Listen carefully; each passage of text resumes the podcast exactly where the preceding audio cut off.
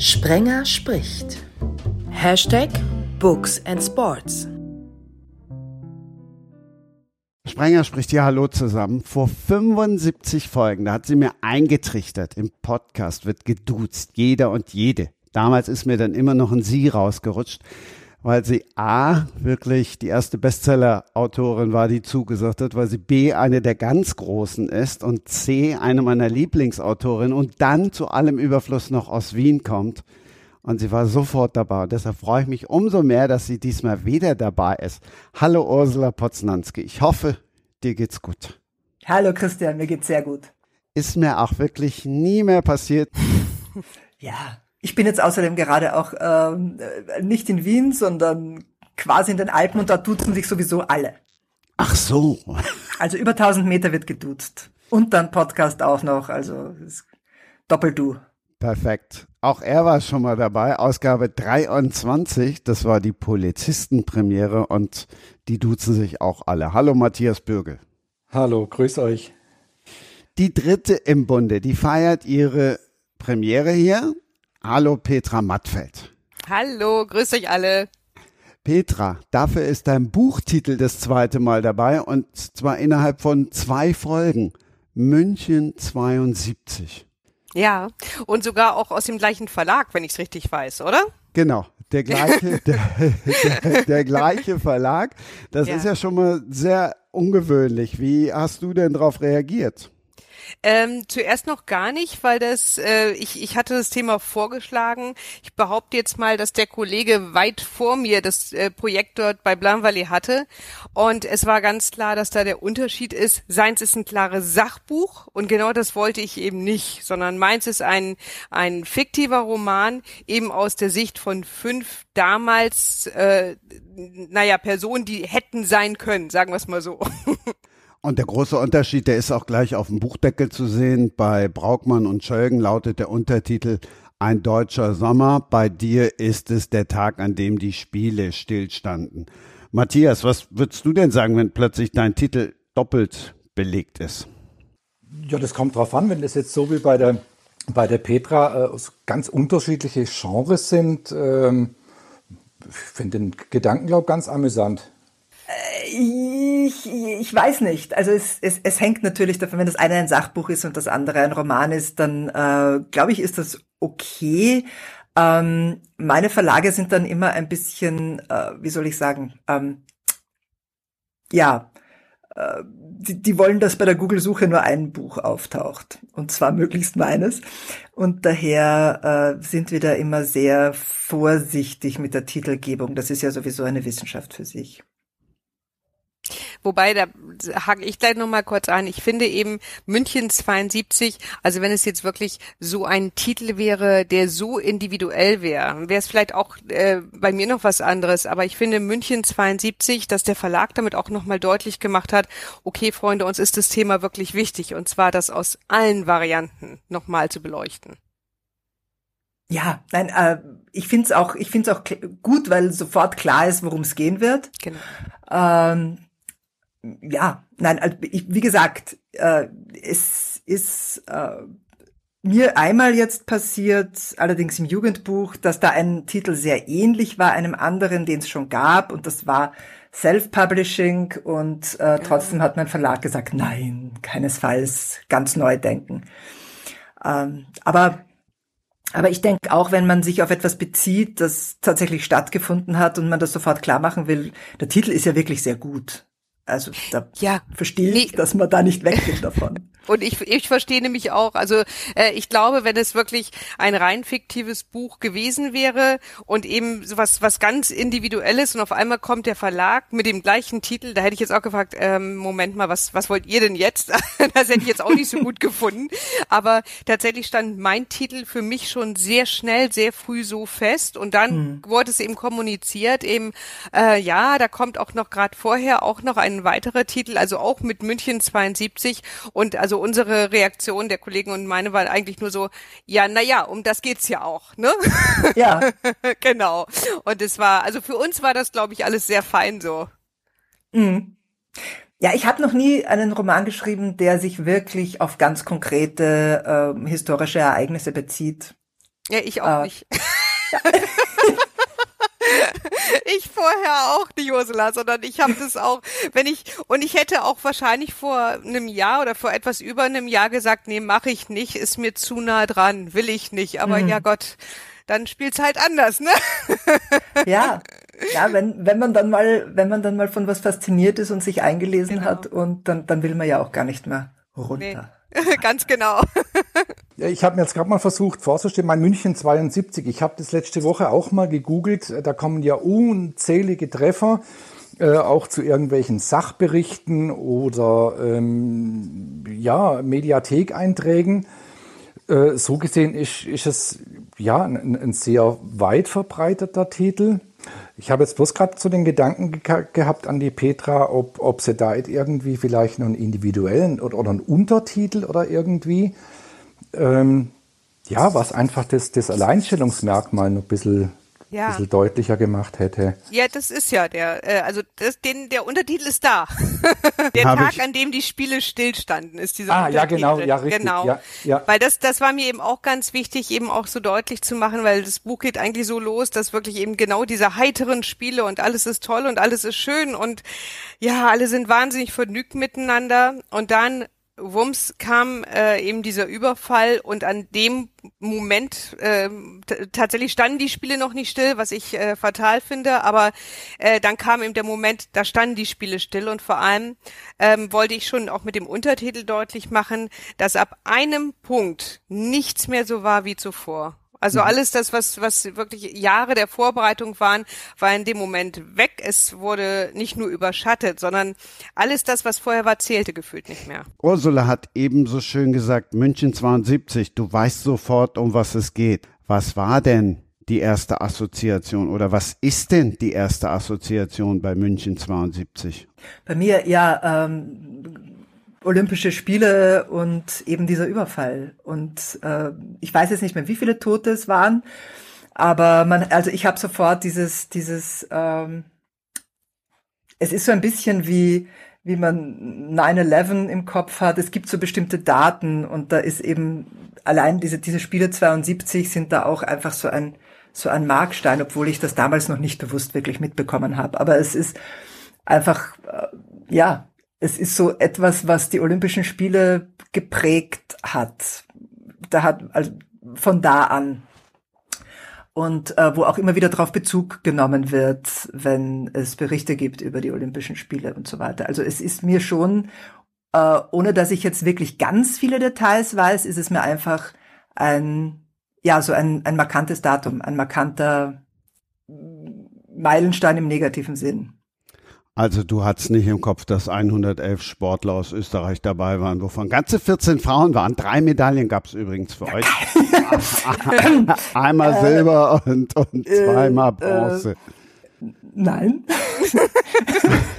Matthias, wie ist bei dir? Äh, ja, ich, ich war zwei Jahre zu dem Zeitpunkt. Ich wusste schon, da war was und ähm, es gab auch viele Filme und Berichte schon darüber. Was, was mir sofort äh, präsent war bei München 72, weiß ich, dass das ähm, ja so dieses Meilenstein-Datum war, wo die Bundesregierung die Einrichtung der GSG 9 beschlossen hat. Das, das weiß ich noch. Das war, das, das war der Auslöser das Ganze noch nicht gestehe. Ich habe mich die letzten Tage natürlich noch ein bisschen äh, in die Sache eingelesen. Ähm, ja, ein, ganz furchtbare Dinge. Also da sprechen wir jetzt gleich drüber. In Ausgabe 85 könnt ihr nochmal nachhören. Wir haben ja eben auch schon gesagt, es gab unterschiedliche Titel und da hieß es eben München 72 und dann war eben der Sommer 72 vor allen Dingen da im Mittelpunkt. Da haben wir auch in der Folge drüber gesprochen, die Leichtigkeit. Wir haben dann auch über das Attentat gesprochen, aber das intensivieren wir heute, denn Petra, bei dir steht zwar Roman drauf und da haben wir eben auch schon drüber gesprochen, aber so richtig Roman ist es dann doch nicht. Es ist letztlich dann doch das, was Ursula und auch Matthias schreiben, ein Krimi.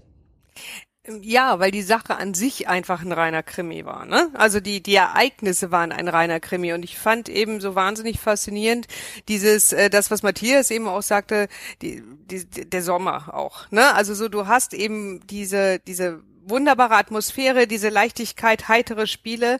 Wichtig war eben Deutschland damals, diese letzten Olympischen Spiele 1936, die Sommerspiele, vergessen zu machen. So, 1936 wissen wir alle, wie es da abgelaufen ist. Ich glaube, die Bilder hat auch jeder. Und es war eben damals so, dass die israelischen Sportler angetreten sind. Teilweise hatten ähm, die Eltern noch furchtbare Holocaust-Erfahrungen gemacht, äh, haben äh, natürlich eine ganz spezielle Sicht auf Deutschland gehabt. Und dann hast du diese israelischen Sportler, die ihre Flagge vorwegtragen und ganz stolz im Olympiastadion dann auflaufen und bejubelt werden. Das ist eine, eine ganz einzigartige Stimmung, also die, mit denen ich gesprochen habe und Hinterblieben und so weiter, die haben das alle so von ihren, ähm, von den Sportlern damals mitbekommen und es haben ja auch Sportler auch überlebt. Ähm, das waren das war eine so unglaubliche Atmosphäre, so mitreißend und so ähm, gefangennehmend, dass sich da wohl überhaupt niemand dieser Atmosphäre entziehen konnte. Und dann eben diese, ähm, dieses Zusteuern auf die Katastrophe. Und das ist eben das, sag ich mal, warum es im klassischen Sinne eigentlich tatsächlich ja kein Krimi ist, denn wir alle wussten ja, was passiert. Also du liest dieses Buch und du weißt ab dem Moment, okay, jetzt sind es noch, ich weiß nicht, fünf Tage, sechs Tage, sieben Tage, bis dieses Attentat passiert. Das weiß man ja. Und das ist eben, äh, das ist dann auch diese Besonderheit, dass man genau weiß, was passiert und trotzdem irgendwie mitfiebert und hofft, dass das nicht passiert. Aber es wird natürlich logischerweise aufgenommen.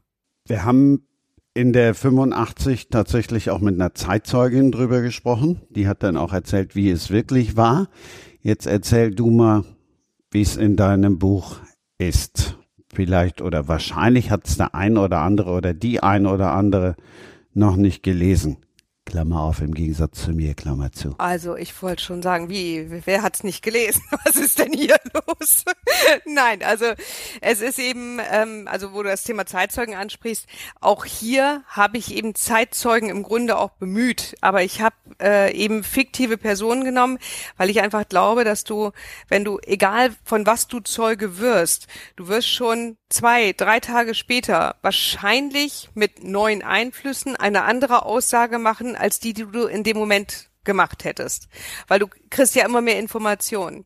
Und ähm, ich habe zum Beispiel eben auch, äh, was Matthias eben auch ansprach mit der GSG 9, die dann auch gegründet wurde, daraufhin, ich habe mir eben von Polizisten her die Aussagen von damals äh, sehr, sehr gründlich nochmal angesehen, das alles nochmal durchgelesen, sehr viel Recherchematerial gewälzt.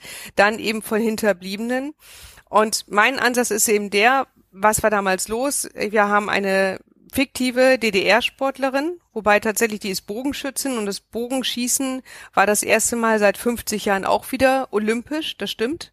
Und da eben immer so diese Besonderheiten auch rausgepickt. Dann hast du aber dieses Verhältnis DDR, BRD, ähm, DDR mit gewissen Einschränkungen dann eben der Sportler, wo ich dann auch nochmal drauf Bezug genommen habe. Aber eben diese fünf verschiedenen Sichtweisen. Du hast die DDR-Sportlerin, du hast einen Münchner äh, Redakteur, einen Münchner Journalisten, der gleichzeitig Jude ist. Gerade der ist ähm, Richard äh, C. Schneider nachempfunden, der mir da also äh, mit Rat und Tat zur Seite stand. Der ist selbst Jude, ist Deutscher, ist in München geboren und war damals als Begleiter des israelischen Teams dabei. So, das war natürlich unschätzbar wertvoll dann. Dann habe ich einen Polizisten, dann habe ich aus Sicht eines Sportlers und aus Sicht eines Attentäters. Das sind meine fünf Sichtweisen und das wechselt sich dann im Roman immer miteinander ab. Ich spoilere jetzt ein bisschen, es überleben nicht alle. Den Rest darfst du jetzt spoilern. ja, es überleben natürlich nicht alle, aber es ist eben, was, was ich spannend fand zu beschreiben, das war ähm, auch aus welcher Sicht gehen zum Beispiel auch die Attentäter daran? Weil was mich immer so stört, das ist so dieses wahnsinnige Schwarz-Weiß. Es gibt keine Grautöne, es gibt nur Schwarz-Weiß. Es gibt die Guten, es gibt die Bösen, aber was ich mich eben gefragt habe, ist auch, woher kommt denn der ganze Hass, um überhaupt so ein Attentat in die Tat umzusetzen? Weil wenn man sich auch mal überlegt, was das für junge Menschen waren, die da auch dieses Attentat begangen haben, ähm, da muss ja irgendeine Vorgeschichte sein und die hat mich insbesondere auch in interessiert. Und ich habe versucht, jeder äh, Person also auch wirklich so dieses Menschliche einzuhauchen und eben nicht jeden nur als sehr, sehr gut und sehr, sehr böse darzustellen, weil genau an sowas glaube ich bei Menschen nicht. Also es gibt nicht nur gut und böse. Egal wie du bist, auf jeden Fall nicht. Und ähm, ja, es überleben natürlich nicht alle und zum Beispiel eben, ähm, wir wissen ja alle, wie es letztendlich war, wie viele Geiseln überlebt haben, nämlich keine. Also da, da brauche ich ja nicht jetzt groß zu spoilern, sondern die Geiseln überleben nun mal nicht. Aber die Frage ist eben, was passiert bis dorthin, bis zu deren Tod. Es gibt auch noch Liebe.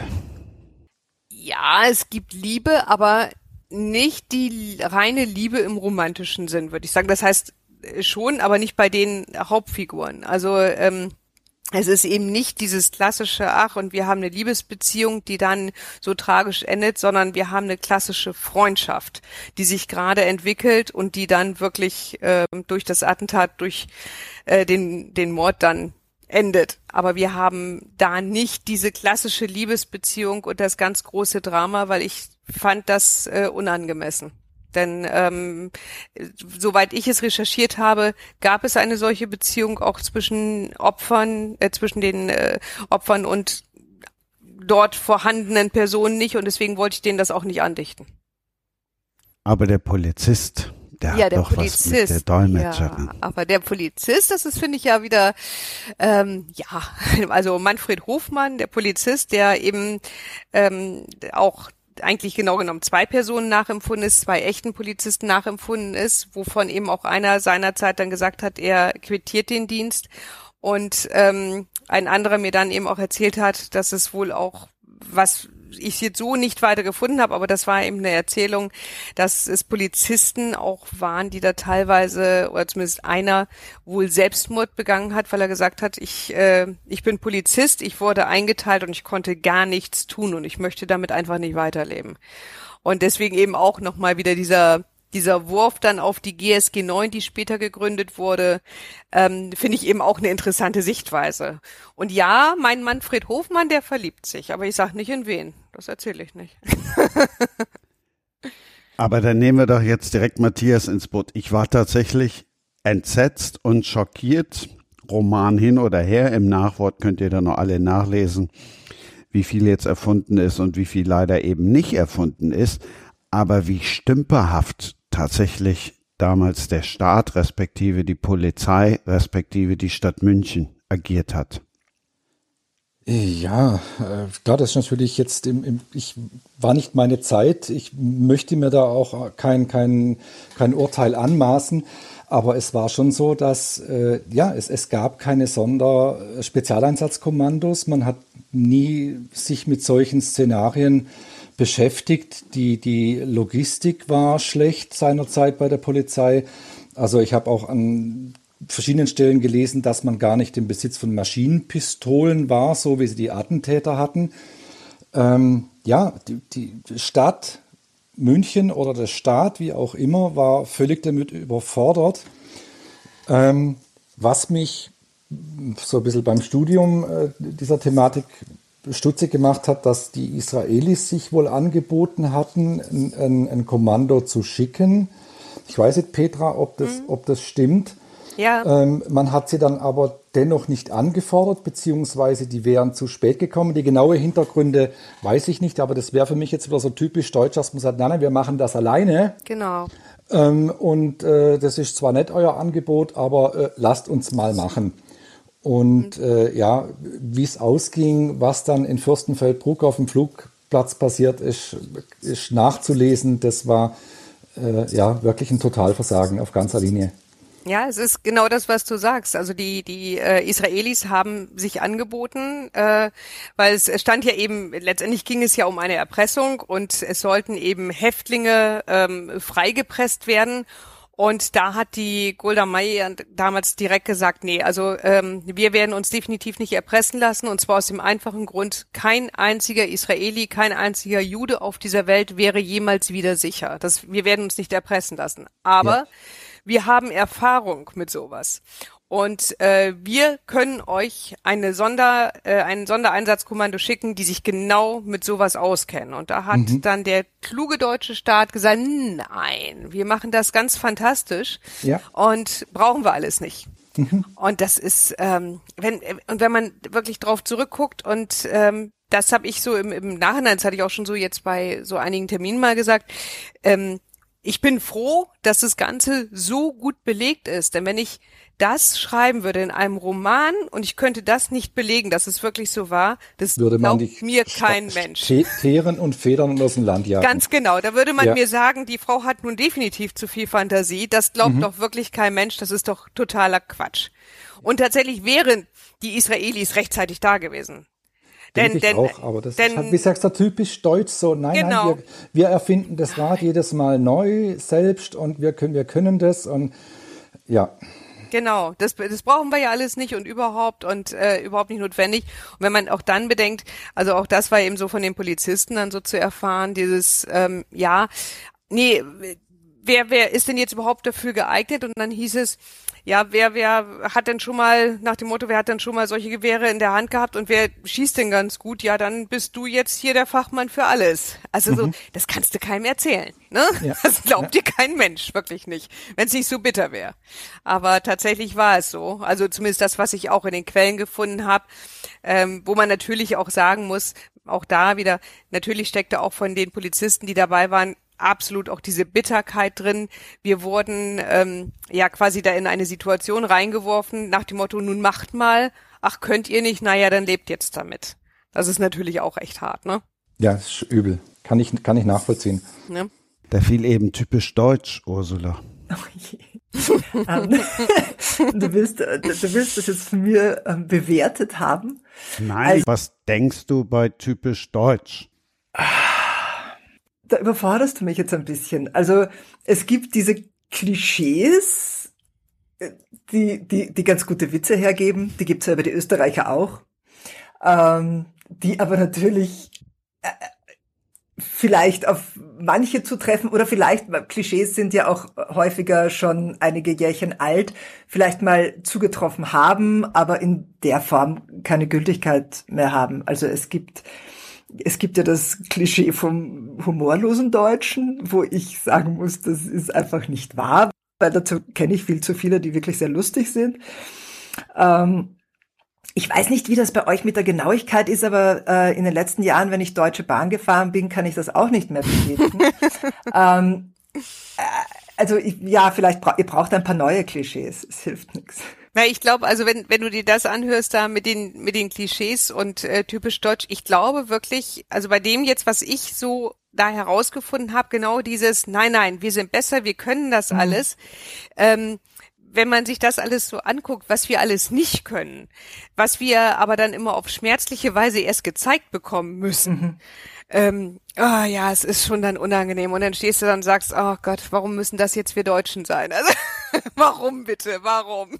Ah, ich glaube, da geht's aber allen Nationen bis zu einem gewissen Grad ganz genauso. Äh, also den Österreichern wird ja, wird ja nicht ganz zu Unrecht immer, also im Gegensatz eben zu der deutschen Genauigkeit, ähm, die österreichische Schlampigkeit vorgeworfen. Und das, da ist natürlich auch das eine oder andere durchaus dran. Aber ähm, ja, ich könnte jetzt auch, ich könnte auch bei uns ein paar interessante Fälle zum Polizeiversagen bringen. Ja. Aber äh, ja, gerade aus kürzester, also gerade wirklich ganz kurz zurückliegend erst, äh, ich glaube, der Fall hat eher auch in Deutschland Schlagzeilen gemacht, wo die oberösterreichische Polizei eine Ärztin, die von äh, Corona-Gegnern wirklich massiv bedroht worden ist, die haben sie einfach, die haben einfach gesagt so nach dem Motto, ja, sie soll sich nicht so aufspielen. Und ähm, die hat sich dann das Leben genommen, weil sie es nicht mehr ertragen hat und weil sie, weil sie ihre Existenz verloren hat, weil sie ihre Security selbst bezahlen musste und sich da tief in Schulden gestürzt hat dafür, dann die Praxis geschlossen hat und dann irgendwann nicht mehr weitergewusst hat. Und da war die Polizei wirklich, ja, die haben auch gesagt, sie finden nicht raus, wer das ist. Dann hat das eine Hackerin über Twitter innerhalb von eineinhalb Stunden gewusst und also blamabel bis zum Umfallen. Ähm, Wobei ich das jetzt auch auf gar keinen Fall allen österreichischen Polizisten umhängen wollen würde, dass da grundsätzlich so gearbeitet wird, aber in dem speziellen Fall leider ja. Und da würde dann auch das Klischee von der österreichischen Schlampigkeit wirklich ins Schwarze treffen. Ja, wobei ich, äh, wenn ich das höre, gut, da kann ich es jetzt nicht beurteilen, den Fall habe ich natürlich auch gehört, aber ehrlich gesagt, ich würde hier gerade für München 72 so ziemlich jeden Polizisten, der dort vor Ort war, komplett in Schutz nehmen, weil die mhm. waren diejenigen, die mal gar nichts dafür konnten, weil das kam wirklich, die Ignoranz kam von ganz oben. Ja. von ganz oben. Und auch wirklich so, ähm, also es war ja so, dass die, ähm, dass der Schreiber, der äh, Polizeipräsident, sich durch einen Polizeipsychologen hat beraten lassen, durch den Georg Sieber. Und ähm, was mich überhaupt überrascht hat bei der äh, Geschichte, weil ich wusste nicht, dass es damals schon Polizeipsychologen gab und die auch wirklich beratend tätig waren. War aber so. Und der Georg Sieber hat 26 Szenarien in, in der Polizeisprache Lagen vorgestellt. Und Szenario 21 war exakt das, was passiert ist, nämlich dass da ähm, eben morgens in aller Herrgottsfrühe äh, palästinensische Attentäter ähm, äh, ins, ins Dorf eindringen und Israel, das israelische Team überfallen. Das war exakt vorausgesagt. Und da wurde nämlich dann eben, und das ärgert mich eben so an dieser Ignoranz, da wurde der Herr Sieber verlacht, so nach dem Motto, ach, und das war, äh, und dann sagen sie, das ist also morgens um halb fünf, ach, und es kann nicht Viertel nach fünf sein, hö, hö, hö, hö, witzig, witzig. Mhm. mhm. Ähm, äh, der hat genau das gesagt und es wurde verlacht. Und ich finde, das ist eigentlich die schlimmste Form von Ignoranz, sich einen Polizeipsychologen, einen, einen Mann ranzuholen, der sich mit nichts anderem beschäftigt, der im Nachhinein auch genau Recht behalten hat und wo es dann einfach ignoriert wird. Ich meine, dann kann ich mir auch noch das Geld für einen Psychologen sparen. Was soll denn das? Und, mhm. und dann eben dieses, ähm, deswegen meine ich eben, dass ich da wirklich gerne diese Polizisten, die vor Ort waren, wirklich in Schutz nehmen möchte, äh, denn die wurden unbewaffnet losgeschickt. Sie durften keine Waffen tragen. Die haben dann ihre hellblauen, freudig farbigen Anzüge anbekommen und die wurden auch gemeinhin nur Ollis genannt und haben sich darauf drüber aufgeregt, weil sie auch gesagt haben, ey, ich bin kein Platzanweiser, ich bin Polizist, ich darf mich halt nur nicht so benehmen. Hm. Und ähm, deswegen, die, was hatten die für Möglichkeiten? So, und, und dann nachher, als alles schiefgelaufen ist, hieß es dann, so, hier hast du ein Gewehr, ähm, ja, die sind da oben in dem Zimmer, befreit doch mal, ne? ich meine, okay. also das ist schon, das ist schon echt eine Nummer. Und auch. Was ich, ja. Mh? Nein, und was, was mich jetzt nur interessieren würde, was ich zum Beispiel mhm. gar nicht weiß, ist, hat das im Nachhinein äh, personelle Konsequenzen ganz oben gehabt oder gar Ganz nicht? oben eben nicht. Und das finde ich das Erstaunliche. Also ich sag mal, heute ähm, triffst du irgendwelche falschen Entscheiden, äh, Entscheidungen und letztendlich ist dein Amt dann weg. Ne? Mhm. Was auch in den meisten Fällen gar nicht mal so verkehrt ist. Ähm, aber das hatte keinerlei Konsequenzen und ich fand schon echt erstaunlich, ja, mit welcher Arroganz das auch im Nachhinein dann gesagt wurde, so, ja, ja, ne, ne, ne, jetzt hier mit, mit dem Finger auf uns zeigen, das ist ja Quatsch.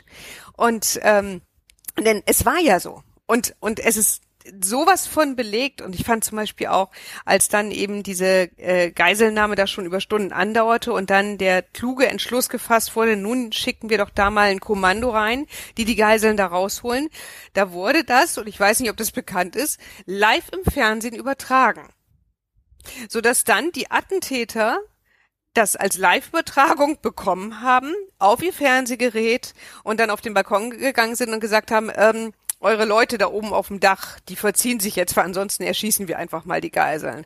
Woraufhin es dann eben wirklich so hieß so, ähm, ja, nee, okay, dann äh, mal wieder alle zurück. Also ich fand, das, das, kannst, ja das kannst du dir, das, und das meine ich eben, deswegen ist es gut, dass es so belegt ist. Das glaubt dir kein Mensch. Das kannst du nicht schreiben, wenn du das nicht äh, wirklich belegen kannst. Geht nicht. also Ursula, ich behaupte jetzt mal, du würdest in keinem Krimi, würdest du dir so etwas Hanebüchnes zusammenreimen, weil dann jeder sagt, ach Gott, was hat sie denn? Hatte sie keine Ideen oder was ist los? Das kannst nicht Ja, bringen. ich glaube, dass eben, das, äh, es ist ja auch, es ist ja vieles, was man im Krimi, wenn er, also in einem erfundenen Krimi, äh, nicht schreiben kann, was True Crime äh, genau. Bücher und Podcasts ja dann durchaus dürfen, weil es eben wirklich so war. Ähm, aber da funktioniert Fiktion, muss einfach anderen Regeln folgen. Da müssen die Protagonisten eine, ein gewisses Maß an Kompetenz äh, an den Tag legen, sonst ähm, interessiert das keinen. Ja. Äh, aber das ist schon, ist schon Wahnsinn, ja. Und, und das meine ich eben, weißt du so, und ne, du, du sagst es eben selbst, im, im äh, Fik Fiktionsroman müssen die Figuren Kompetenz haben. Die müssen mhm. sich mit irgendwas auskennen, weil man ansonsten sagt, oh, bitte, jetzt, jetzt holt die so, ein so einen Deppen daher, was soll denn das? Ne, das, das bringt doch ja. jetzt alles überhaupt nichts. Der trägt doch auch überhaupt nicht ähm, zur Sache bei und, und der bringt doch den Roman gar nicht voran. Und das ist eben das. Und solche Bücher hier, deswegen, ich weiß nicht, ob ich sowas mich jemals wieder daran wage, weil das war schon eine heikle Nummer. Ähm, denn ich wollte natürlich auch niemandem zu nahe treten. Man muss ja immer bedenken, die Angehörigen und deren Kinder und so weiter, die leben ja alle noch. Mhm. Ne, oder zum Großteil noch. Und ähm, ich, mir ging es nicht darum, da Salz in die Wunde zu streuen, sondern ähm, ja, mich hat das Thema wirklich selbst nicht losgelassen, aber ich habe halt bei allem, was ich gelesen habe, eines immer vermisst, nämlich die Sichtweisen der Menschen. Wie erlebst du sowas, wenn du wirklich, wirklich, wirklich in der Situation bist? Und äh, nur deswegen habe ich überhaupt dieses Buch geschrieben. Großartig. Der damalige Innenminister war später Jahrhunderte, Jahrzehnte, nein, einige Jahre unser Außenminister, mhm. Hans-Dietrich Genscher. Und ihr wisst jetzt, warum wir einen Polizisten in der Runde haben. Den fragen wir nämlich gleich erstmal zu alledem. Matthias, nochmal München ja. 72. Mhm. Es ist tatsächlich geschrieben. Der Polizist, über den wir eben gesprochen haben, der ist mal zufällig in eine Geiselnahme geraten und dann hieß es, ach, Sie kennen sich ja mit Geiselnahmen aus, machen Sie das mal. Und Sie hatten doch auch schon mal ein Präzisionsgewehr in der Hand, schießen Sie doch mal. Wie unfassbar ist das und wie unfassbar wäre das dann heute? Also he heute völlig undenkbar, weil muss sich vorstellen, wenn, wenn heute beim SEK ein, ein Präzisionsschütze ausgebildet wird, ich würde das sowieso nicht in der, in der Rolle stecken wollen. Stell dir mal vor, du äh, liegst irgendwo im Hinterhalt, hast jetzt ein, ein Ziel im Auge und du wartest jetzt nur auf den Befehl, äh, bis jemand sagt, Schussabgabe bei günstiger Gelegenheit. Ähm, du tötest bewusst einen Menschen auf Befehl und äh, ich, ich möchte mir gar nicht vorstellen, was in, in diesen Sekunden äh, in, in dir vorgeht, wenn du den Finger krümmst und du weißt genau, äh, du musst jetzt einen Geiselnehmer oder einen Attentäter, einen Terroristen erschießen. Ähm, ich glaube, das ist in einer Notwehrsituation nochmal anders. Aber man muss einfach sehen, es ist in, solchen Lagen, die Petra hat schon angesprochen, die Ultima Ratio. Und wenn es nicht anders geht, wenn alle Verhandlungen, äh, Verhandlungsbemühungen versagen, dann muss es irgendjemand tun. Ich würde es nicht tun wollen. Und jetzt nochmal auf 72 zurück. Einem unbedarften Polizisten, der an der Waffe überhaupt nur unzureichend ausgebildet ist. Ähm, ich, ich, kann mich erinnern, die, die, Gewehre, die sie damals im, im 72 im Einsatz hatten, mit dem habe ich auch noch geschossen. Das war das G3. Äh, wir hatten das einmal im Jahr äh, in der Hand und äh, wenn es viel war, haben wir vielleicht 10 oder 15 Schuss damit abgegeben. Aber zu behaupten, ich, ich wäre dann ein Präzisionsschütze, ähm, das ist schon sehr gewagt und sehr vermessen und äh, ist für mich heute unvorstellbar, dass man damals im, äh, im Polizeibeamten sowas zugemutet hat. Ähm, heute völlig undenkbar. Ja, zum Glück. Also zum Glück, wenn ich das nämlich so höre, weil das, das war auch das. Ich hatte ähm, auch jetzt mit, mit aktuell agierenden Polizisten gesprochen und ich hatte das jetzt bei einer Lesung, äh, dass da auch eine Polizistin selbst da war und dann auch nochmal sagte so, ja, ähm, sie hatte das Buch dann jetzt schon gelesen und meinte eben auch, das sei ja wirklich ähm, ja eine ne totale Katastrophe ähm, weil heute eben jeder wirklich auch für einen speziellen Bereich dann auch ausgebildet ist. Mhm. Und ähm, sei es dann eben das, was Matthias sagt. Ich meine, wir sind doch hier nicht im Wilden Westen und nicht jeder ähm, hofft darauf, mal einen platzierten Schuss dann abgeben zu können auf jemanden, ganz gleich, was der tut. Ne? Äh, weil auch da ist ja immer so diese Frage, ja, aber der hatte es ja auch verdient. Und da war also mit, mit äh, den Polizisten, mit denen ich gesprochen habe, die sagten fast, äh, nee, sagten alle, so, du denkst ja in dem Moment nicht, ha, der hat das auch verdient. Du darfst ja gar nicht nachdenken. Sondern du musst ja wirklich einfach nur den Befehl hören und du musst reagieren und musst es auch machen. Und das, darauf wirst du eben auch trainiert. Und wenn du nicht darauf trainiert bist, da sagt da einer ganz deutlich, dann drückst du auch nicht ab. Also das ist ja kein, das ist ja nicht, wir sind ja hier nicht im Wilden Westen, also wo man sagt, ach herrje, naja, macht ja nichts und der hat's verdient und überhaupt. Ja, Peter, das, das, ist so, das ist eben dieses, dieses drauf konditioniert sein, ja. ähm, dieses, dieses Abdrücken. Das ist auch bei den vielen Jahren, die wir Selbstverteidigungstraining machen. Ähm, ich weiß nicht, ob, ob ihr schon mal die Erfahrung gemacht habt, wenn ihr im Selbstverteidigungskurs seid, man schlägt dann zu, aber halt doch nicht mit voller Kraft und immer sehr verhalten, bis man dann aufgefordert wird, schlag doch mal richtig zu, bitte. Und so ist es mit dem Schießtraining auch. Wir, wir trainieren hier ja auch regelmäßig Amoklagen. Ja. Ähm, und trainieren das dann auch äh, mit, äh, mit Farbmarkierungswaffen. Also da kommt tatsächlich eine Patrone raus und wenn du triffst, siehst du das farblich äh, auf deinem Gegenüber. Du glaubst nicht, wie hoch die Hemmschwelle ist, tatsächlich auf einen Menschen anzulegen und dann abzudrücken. Und ich sag mal, es ist immer ein Für und ein Wider. Das zu oft trainiert, macht's dir leichter, die Schusswaffe in die Hand zu nehmen und auch tatsächlich abzudrücken, als wenn du das nicht so trainiert hast. Und das ist so, hm, ich sage immer eine, eine zweischneidige Sache. Wenn du darauf konditioniert bist, dass die Schusswaffe oder der Einsatz der Schusswaffe die Ultima Ratio ist, wirst du sie vermutlich auch leichter einsetzen, als wenn du das nicht so oft trainierst. Immer sehr, sehr schwierig abzuwägen. Aber die Hemmschwelle tatsächlich anzulegen äh, und abzudrücken, die ist sehr, sehr hoch. Ja, du hast gerade genau dieses Beispiel gebracht mit der Selbstverteidigung, weil das kenne ich auch und ähm, vom vom Karate her. Und wenn, äh, dann kennt ihr das ja auch diese diese gepolsterten Anzüge, diese Blue Man, ne? Mhm, ja, so. Ja. Ähm, wenn, also das waren da ja immer nur alles die die herzlichsten, nettesten Menschen so. Und es ist das eine, ob du angrüßt und ob du ja einen einen Schlag hier andeutest und da was machst und hier was machst, oder ob da ein Kumpel, den du also schon irgendwie seit 20 Jahren kennst, in diesem Blumen-Ding da äh, drin steckt. Herrschaften, was habe ich schon darauf eingeprügelt? Und dann wirklich mit großem Spaß und wo er aber auch nachher sagte so, hey, hey, hey, ne? man merkt immer noch was, also so komm mal ja. runter. ne? Mhm. Aber das ist genau das. Du willst ja, das ist ja, ich glaube ja immer, das ist einfach so in uns, dass man ja, also wenn, wenn du normal tickst, du willst ja niemanden verletzen. Du willst ja niemanden verletzen. Und es, ich glaube eben auch heute und genau das, was du eben auch sagtest, wenn du ähm, selbst dich nur verteidigen willst, glaube ich sogar reagierst du erheblich heftiger, weil dann eben der Adrenalinstoß kommt und und äh, du reagierst einfach und wenn du das dann trainiert hast, dann reagierst du auch sehr heftig. Mhm. Aber ruhig dazulegen, anzulegen und zu wissen, und wenn ich jetzt abdrücke, dann ist derjenige tot, dann nehme ich einem Menschen das Leben. Ich glaube, das ist eine ganz andere Geschichte. Und wenn du dafür nicht ausgebildet bist und dich damit nicht beschäftigt hast, ist es unzumutbar, jemandem eine Waffe in die Hand zu drücken und zu sagen, ja, mach mal. Ja, genau, die sind ja auch psychologisch trainiert. Genau. Die sind für, genau. genau, für diesen für diesen Fall sind sind die so aus. Also das ist ja auch das das ist Auswahlverfahren, denn du kannst ja nicht einfach hergehen und sagen, hm, ich wäre jetzt gerne Präzisionsschütze, äh, sondern das ist das ist ein Auswahlverfahren. Da musst da musst du eine ganz ganz besondere Konstitution aufweisen, um um sowas überhaupt machen zu können.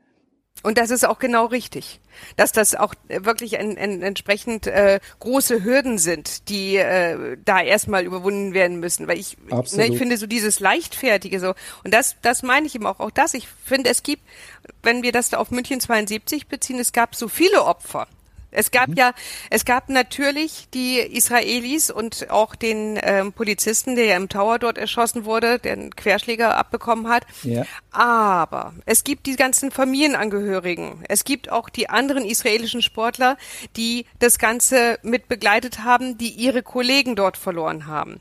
Es gab, wenn ich jetzt hier mein, an meinen Journalisten denke, das, was eben der Richard Schneider mir da erzählt hat, wie geschockt die auch alle waren. Das waren Menschen, mit denen die am Tag vorher noch zusammen waren. Die haben Ciao gesagt, wir sehen uns ja morgen früh und es gab keinen Morgen mehr. Und dann die Polizisten eben, weil ich, ich betrachte wirklich, und ich denke, ich habe das auch im Roman deutlich gemacht, die Polizisten, die dort vor Ort waren, auch in einer, in einer gewissen Opferrolle, weil ich es eben unglaublich fand, in was sie da reingeworfen wurden. Und ähm, also ob Polizisten oder nicht, das sind Menschen. Und wenn du die in, in solch eine Situation wirfst, völlig rücksichtslos und sagst, ja, ja, macht mal, ähm, und dann müssen die damit leben, dass sie nichts machen konnten. Aber es ja eigentlich ihre Aufgabe gewesen wäre, nur dass sie die gar nicht ausführen konnten. Das ist schon hart. Ja, sehr brutal. Ne? Hast du hast du Informationen, wie das? Da gab es ein Freiwilligenkommando, die schon in dieser geforderten Maschine äh, postiert waren, die aber dann wohl ja die Waffen da niedergelegt haben und gesagt, wir wir können es nicht, wir wir schaffen es nicht. Wie in welcher Maschine? Was meinst du jetzt? Die die äh, die die Attentäter hatten ja eine Maschine gefordert ähm, vollgetankt, die auf dem äh, Flugplatz Fürstenfeldbruck so, bereit ja, ja, ja, sollte. Genau. Ja. Und dann hat, hat sich oder hat man oder der Polizeipräsident hat Freiwillige gesucht, die sich als Personal, als Bordpersonal äh, bewaffnet an Bord der Maschine befinden sollten, äh, die aber dann nachher wohl geschlossen die Waffen niederlegten und sagt, wir können es nicht, wir schaffen es nicht, wir sind dafür nicht ausgebildet, äh, weil wir auch nicht wissen, wie wir vorgehen sollen. Genau, also ich habe äh, eigentlich, also ich habe es in, in ein, zwei Quellen gelesen, aber tatsächlich war mein Eindruck, dass es keine Freiwilligen waren, sondern dass es eingeteilte Polizisten waren, die ähm, ja, die quasi ausgesucht wurden, so von wegen, ach, ihr seid ja schon länger dabei und ihr könnt das ja bestimmt und dann zieht euch mal um und du bist hier der Kapitän und du bist hier die Stewardess so ungefähr. Mhm. Und ähm, die dann eben da reingegangen sind und ähm, es ich habe keine Quelle gefunden, was genau in dem Flugzeug besprochen wurde unter diesen Polizisten dann. Also das äh, habe ich zumindest nicht aufdecken können. Aber ähm, es soll dann wohl so gewesen sein, dass die eben dann über Funk dann den, den Tower informiert haben, sich das Ganze angesehen haben und dann eben auch gefragt haben, und okay, und was ist denn genau der Plan? Was gebt ihr uns denn vor? Wie soll das Ganze ablaufen? Mhm. Und dass dann eben das große Schulternzucken kam wie schon vorher und äh, dann gesagt haben, also Freunde, das hier ist ein Himmelfahrtskommando. Die sind besser bewaffnet als wir, die sind besser ausgebildet als wir. Ähm, das Einzige ist, dass wir hier quasi Kanonenfutter sind, nichts weiter. Und dann ähm, das, das, und wenn die dann eben merken, dass die auch noch hier reingelegt werden sollen, dann sind wir genauso tot. Das, das war ähm, ja, soweit ich das weiß, war das jetzt nicht wirklich eine freiwillige Geschichte. Denn mhm. ähm, auch was, wie gesagt, auch schon vorher, als diese Befreiung noch im Olympischen Dorf angedacht war, da war es wohl auch so, ja, da warst du Scharfschütze, wenn du schon mal ein Gewehr in der Hand hattest und nicht nur eine Pistole. ne, dann warst du Scharfschütze. Dann war mhm. das plötzlich fest. Und es, es ging ja mit allem weiter. Was ich zum Beispiel eine der absurdesten Situationen fand, das war, dass ähm, äh, als dann die Attentäter mit den Geiseln in den Bus gestiegen sind, dass es vorher immer hieß, es gibt fünf Attentäter. So, und dann sind die in den Bus gestiegen, um dann eben nach Fürstenfeldbruck zu fahren. Und da war dann eben wieder live per Kamera zu sehen, aha, es sind acht Attentäter. Sicherheitshalber wurde das aber nicht nach Fürstenfeldbruck weitergegeben, sodass die dort die dort gewartet haben, die vermeintlichen Scharfschützen, ähm, auf fünf Attentäter gewartet haben. Es gab also fünf Scharfschützen für fünf Attentäter. Mhm. Blöd, nur dass keiner gesagt hat, dass es eigentlich acht sind. Und auch das, so dieses, huh, ganz vergessen. ich meine, das ist ernsthaft, das ist, wie, wie, das, das ist schon, das ist Slapstick, nur eben in ganz traurig, weil es wahr war. Ja. Und ähm, es war dann eben auch so, die, die Hubschrauber sollten an zwei bestimmten Plätzen auch landen. Ja, die standen dann verkehrt rum. Die standen dann verkehrt, so dass dann die Scharfschützen, die dort lagen und bereit waren, die Attentäter auszuschalten, ähm, bei jeweils dem anderen waren mindestens zwei im Schussfeld ihrer Kollegen. Mhm.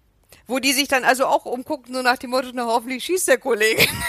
ich, also das ist äh, absoluter Wahnsinn, wenn man sich das so überlegt. Und das ist eben, wenn du, ich muss jetzt sagen, ich kenne mich nicht gut genug aus, wie es jetzt heute bei der GSG 9 ist, aber ich habe mein Grundvertrauen dass die Herrschaften aber erheblich besser wissen, was sie tun und dass eben ja dass diese ganzen Szenarien, die geübt und geübt und geübt werden, dann auch wirklich in Fleisch und Blut übergehen und nicht dieses, was habt ihr gesagt? Es sind fünf Attentäter, na gut, dann halten wir mal fünf Leute bereit. Ich meine, wie dilettantisch ist das? Gibt's ja nicht, oder?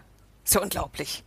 Ja. ja. Aber die, die, die GSG 9 heute, die ist das gut. Die, die sind gut, das kann ich bestätigen. Ja, davon gehe ich auch ehrlich gesagt fest aus. Aber ja, ja aber guck doch mal, Matthias, in, in welche Situation wurden diese, diese Polizisten da gebracht?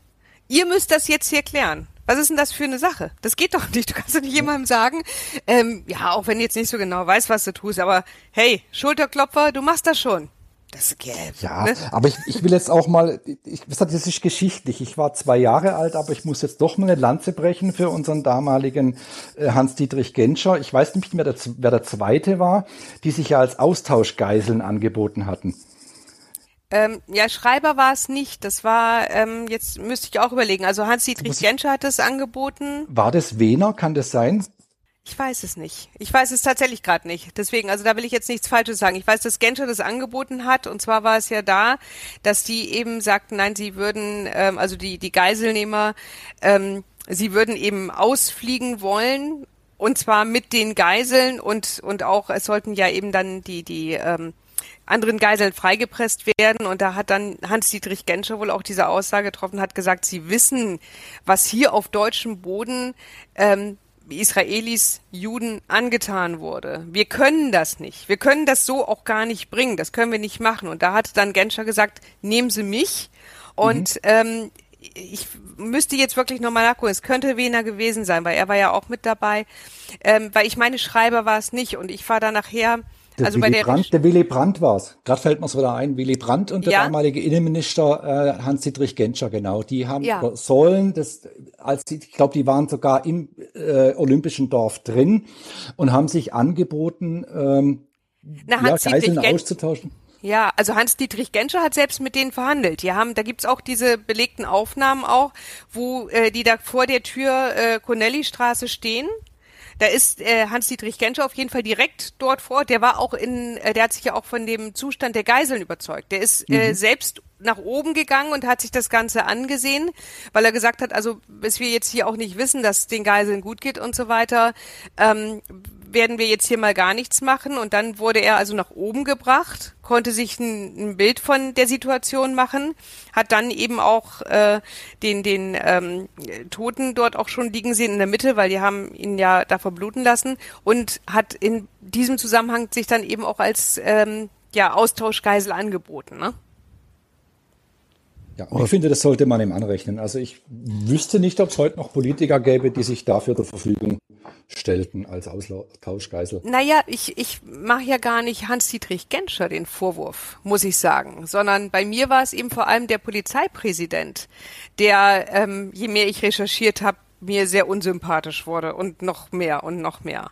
Mhm. Weil eben dieses, wenn, wenn dir, wenn du einen Polizeipsychologen hast und äh, den extra engagierst und der stellt dir diese Lagen vor, und dann heißt es, ah jetzt, ne? Wie unrealistisch ist das denn? Oder es hätte ja im Grunde schon genügt vorher, nicht alle israelischen Sportler auf äh, wenige Quadratmeter zu verteilen sondern die, die Sportler nicht nach Nationen, sondern zum Beispiel nach äh, Sportarten im Olympischen Dorf zu verteilen.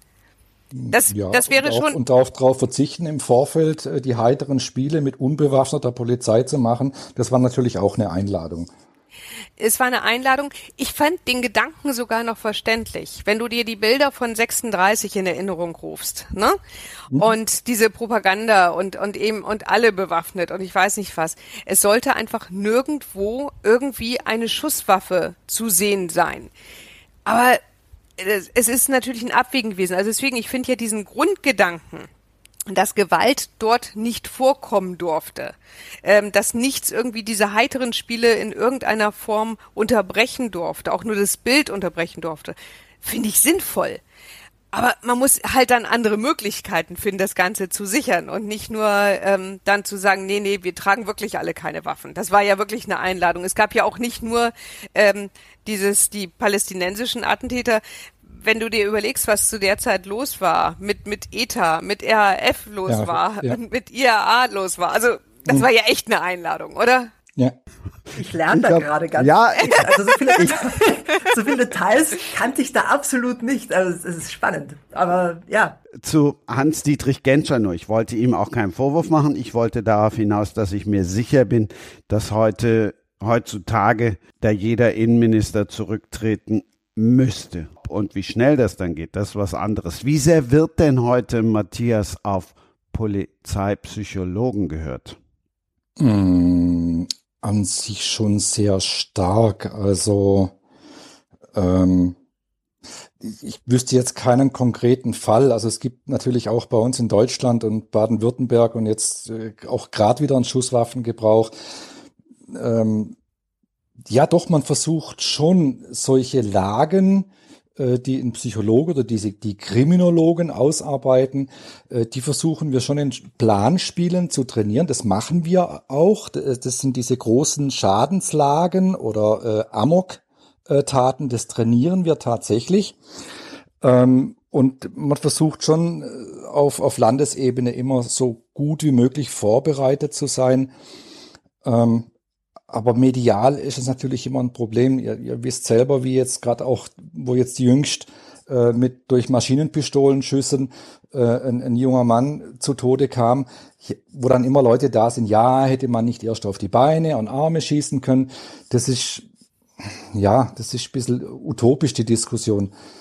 Aber wie jetzt konkret im Einzelfall unsere Führung äh, den Ratschlägen von Polizeipsychologen folgt, kann ich dir gar nicht genau sagen eigentlich. Also spätestens jetzt, pass auf, spätestens jetzt merkst du es, worauf ich hinaus will. Der Fallanalytiker, der kommt also immer erst, wenn es zu spät ist? Hm, nein, das, das würde ich jetzt nicht sagen, nein. Oder worauf zielst du ab? Auf deinen Fall, auf deinen Fallanalytiker. Du kennst dich ja nun mal mit Fan Oh Gott, oh Gott, was für ein Wort. Du kennst dich ja nun mal mit Fallanalytikern aus. Deshalb habe ich jetzt gedacht. Ja, ja, also die, die sind bei entsprechenden Delikten schon relativ früh mit dabei. So wie mein Fall Kagedon. Aber sag einfach Profiler, vielleicht geht dir das leichter von den Lippen. Aber du nennst ihn ja auch im Buch Fallanalytiker und nicht ja, Profiler. Ja, also das, das, das, das Wort mögen sie halt nicht so sehr, diese Fallanalytiker. Ähm, aber es, ich glaube, das bürgert sich langsam ein, dass man, dass man einen Profiler mit, äh, mit an Bord hat. Ähm, ja, das, das ist jetzt, glaube mittlerweile schon gängig. Also, hätte dein Profiler München auch vorausgesehen? Weiß, weiß ich nicht. Das ist schwer zu sagen, aber ähm, mit Sicherheit würde, wenn er heute mit dabei wäre, und es ist ja auch so, dass wenn heute wieder so eine Lage wäre, sind ja auch äh, spezielle Verhandlungsführer, da kommt die Verhandlungsgruppe zum Einsatz und da sind ja auch Psychologen dabei. Und ähm, die haben schon eine sehr, sehr große Gewichtung, also was so ein, so ein Geschehen in der Lage angeht. Ähm, ob sie es verhindert hätten, weiß ich nicht, keine Ahnung. So naja, aber, aber wenn, wenn man mal das nimmt, was der Sieber da vorausgesagt hat, ähm, wenn, wenn das beachtet worden wäre, der hat ja genau seine Arbeit gemacht. Also der hat ja genau das vorausgesagt. Ich glaube, bis auf ja. eine Viertelstunde sogar genau. Ja, ja, aber also, zu, wel zu, welchem Zeitpunkt hat er denn die Vorher Vorhersage getroffen oder wann war dieses Planspiel? Und das war schon einfach Wochen vorher. Das war Wochen Ja gut, aber vorher. reicht, reicht dir, sagen wir mal, selbst wenn es zwölf Wochen sind, reicht es, um entsprechende Vorbereitungen zu treffen, um Leute auszubilden, um ähm, ja, Sondereinsatzkommandos auf die Beine zu stellen? Weiß ich nicht. Nein, das glaube ich auf keinen Fall. Aber äh, guck mal, äh, ich meine, die von dem Moment an, wo die Olympischen Spiele geplant wurden und wo klar war, wir wollen unbedingt ähm, ganz heitere Spiele vermitteln. Wir müssen unbedingt von diesem Bild von 36 weg. Mhm. Ähm, müssen aber ja für die Sicherheit, ich meine, was im Land los war, nicht nur in unserem, sondern auch in anderen, ich sagte es ja eben, diese ganzen Gruppierungen auch, die da unterwegs waren, ähm, das war ja klar. Und wenn man eben auch zum Beispiel bedenkt, welche Anschläge die RAF zu diesem Zeitpunkt, ähm, die, die erste RAF-Generation in Deutschland schon ähm, auf die Beine gestellt hatte und äh, dass da schon Menschen gestorben waren und so weiter, dann wussten damals auch schon die Zuständigen, dass wir hier nicht alle nur mit, mit ähm, Händchen halten da durchkommen. Also das war ja schon klar. Das heißt, die Leute, die dafür hätten ausgebildet werden müssen, die hätten ja schon weit vorher ausgebildet werden müssen. Aber was ich eben sagte, ist, es wären ja viele, viele Möglichkeiten gewesen. Warum zum Beispiel, wenn man ein, man sagt, man macht ein olympisches Dorf, wo auch wirklich ähm, die, die Sportler auch abgeschieden sind. Und du dann Zäune machst, die irgendwie 1,20 Meter hoch sind Das ist jetzt nicht so die Wahnsinnsherausforderung. Ne? Also ich sag mal, wenn ich meinen Hund ein bisschen anhebe, dann springt er auch noch rüber. Also ja. so, ja. ne, sowas. Oder eben, wie gesagt, die, die Sportler nach Sportarten einzuteilen. Dann, so war es ja ein, ein kompakter Zugriff in, in diesen Bereich Cornelistraße 31, wo eben die ganzen israelischen Sportler auf Wohnungen verteilt waren. Mhm. Ne? So, ähm, ich, ich behaupte ja nicht mal, dass man alles hätte verhindern können. Ich glaube überhaupt nicht, dass man alles voraussehen und verhindern kann. Aber ich finde es eben fahrlässig zu sagen, ja, das wird schon alles gut gehen, wir haben ja Sommer und auch noch gute Laune. Hm. Ja, das, das war naiv. Das war genau. blauäugig. Mhm.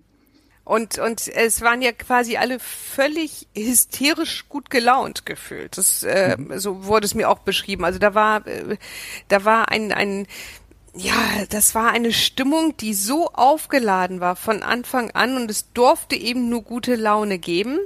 Das verstehe ich auch. Aber du kannst eben deswegen jetzt nicht so tun, als wenn deswegen sämtliche Gefahr draußen bleibt, weil das wird ja das Wetter sonst auch gar nicht zulassen. Das ist ja Quatsch, also bitte. Ne? Und da, das ist ja nur das. Und der, der Herr Sieber, der hat ja seine Arbeit gemacht. Es wurde nur halt nicht auf ihn gehört. Mhm. Ach, und jetzt kann ich dann nochmal von Herrn Sieber auf Herrn Hagedorn und auf seinen dritten Fall kommen. Matthias, im Juni erschienen und jetzt reden wir dann über ganz viel Fiktion? Fragezeichen?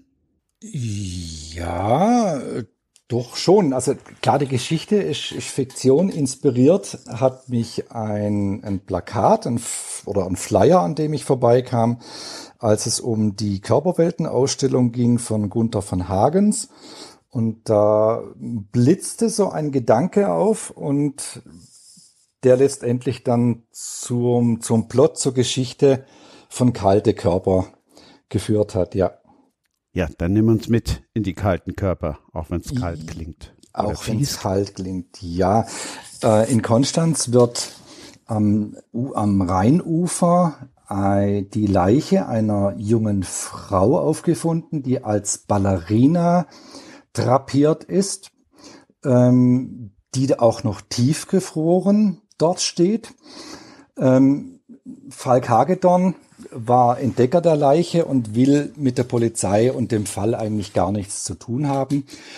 Ähm, die verantwortliche Ermittlungsleiterin, die Nadine Adler, eine junge Kriminal, Oberrätin äh, kann ihn dann dennoch davon überzeugen, sie bei den Ermittlungsarbeiten zu unterstützen. Und es relativ schnell wird auch ein Tatverdächtiger ausgemacht, der kommt in U-Haft und Hagedorn hat aber allergrößte Zweifel, dass sie den richtigen haben und er sollte Recht behalten. Es bleibt nicht bei dieser einen Leiche. Ähm, es werden weitere gefunden und ja, eins führt zum anderen. Äh, von mir gewohnt ist man ja schon, dass es sehr schnelle Kapitel sind, dass es sehr rasant zugeht. Ähm, ja, und ich möchte jetzt nicht zu viel verraten, aber im weitesten Sinne geht's um Kunst. Was darf Kunst? Was ist noch geschmackvoll? Was nicht? Das ist schon Thema von Kalte Körper. Ursula. Ja. Mich erinnert die Geschichte beziehungsweise der Plot. Er hat mich sofort dran erinnert an einen Kollegen von dir, auch aus Österreich. Die Spur, Jan Beck. Schau an, das habe ich noch nicht gelesen. Ich, muss ich mich jetzt muss ich mich jetzt outen. Die Spur habe ich noch nicht gelesen. Da geht's tatsächlich auch darum, das erste Opfer wurde wie eine Statue drapiert und dann geht hm. es dann auch so weiter. Das geht dann aber um mehr als äh, jetzt um, um mehr als nur eine Location halt eben. Ja, dann gehen durch wir ganz Europa. Genau. Hast du es auch gelesen? N noch nicht. Ich habe ich hab mal reingelesen, ähm, weil äh, mich die Frage beschäftigt hat, oh, haben wir da jetzt das gleiche Thema verarbeitet? Ähm, ich ich glaube, die Spur ist vier Wochen vor Kalte Körper erschienen. Also ähm, ein Plagiat scheidet, scheidet aus. Äh, wo, wobei es thematisch schon, ähm, ja, es liegt nah beieinander, wobei meine Intention äh, in eine ganz andere Richtung geht. Dann hau sie raus. Ja, es ist so. Spoiler doch ein bisschen, komm. Nein, ich mag nicht zu viel spoilern. Ähm, ja, es, es beschäftigt sich mit die Frage oder mit der Frage, was äh, ich habe das auch sehr schön im Nachwort nochmal erläutert, was mich grundsätzlich beschäftigt hat, als ich begonnen habe zu recherchieren für kalte Körper, ähm, festgestellt habe, dass es allein in Deutschland über 17.000 Körperspender gibt, die bereits äh, bei Gunther von Hagens äh, in, in Heidelberg, also im Plastinarium, äh, schon registriert sind. Und mich die Frage beschäftigt hat, was bewegt jemanden dazu, seinen Körper herzugeben, um plastiniert zu werden? Also äh, Organspender zu sein, kann ich ja noch nachvollziehen. Das bin ich selber auch.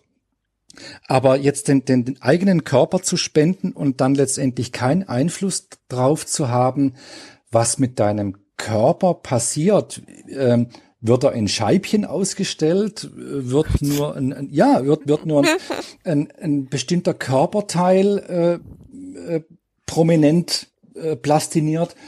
Und das war so für mich die Frage, was, was steckt dahinter? Was bewegt Menschen äh, dazu, sowas zu machen? Und ähm, ja, und auch generell die Frage, weil Gunther von Hagens die Körperwelten einfach immer sehr, sehr kontrovers diskutiert sind, äh, ist das noch Kunst?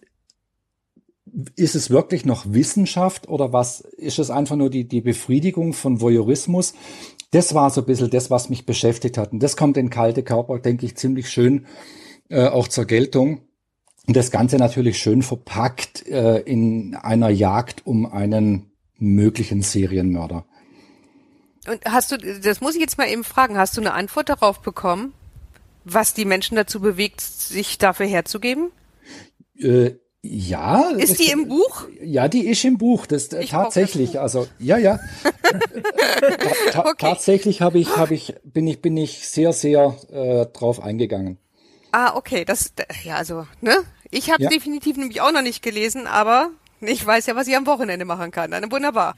Gut. Ja, ich, ich werde ich werd mir München 72 auch besorgen müssen. Ich habe, wie gesagt, ja, auch nur reingelesen, aber ich finde, äh, wie ich mich damit beschäftigt habe, extrem spannend. Das ganze Geschehen um 72.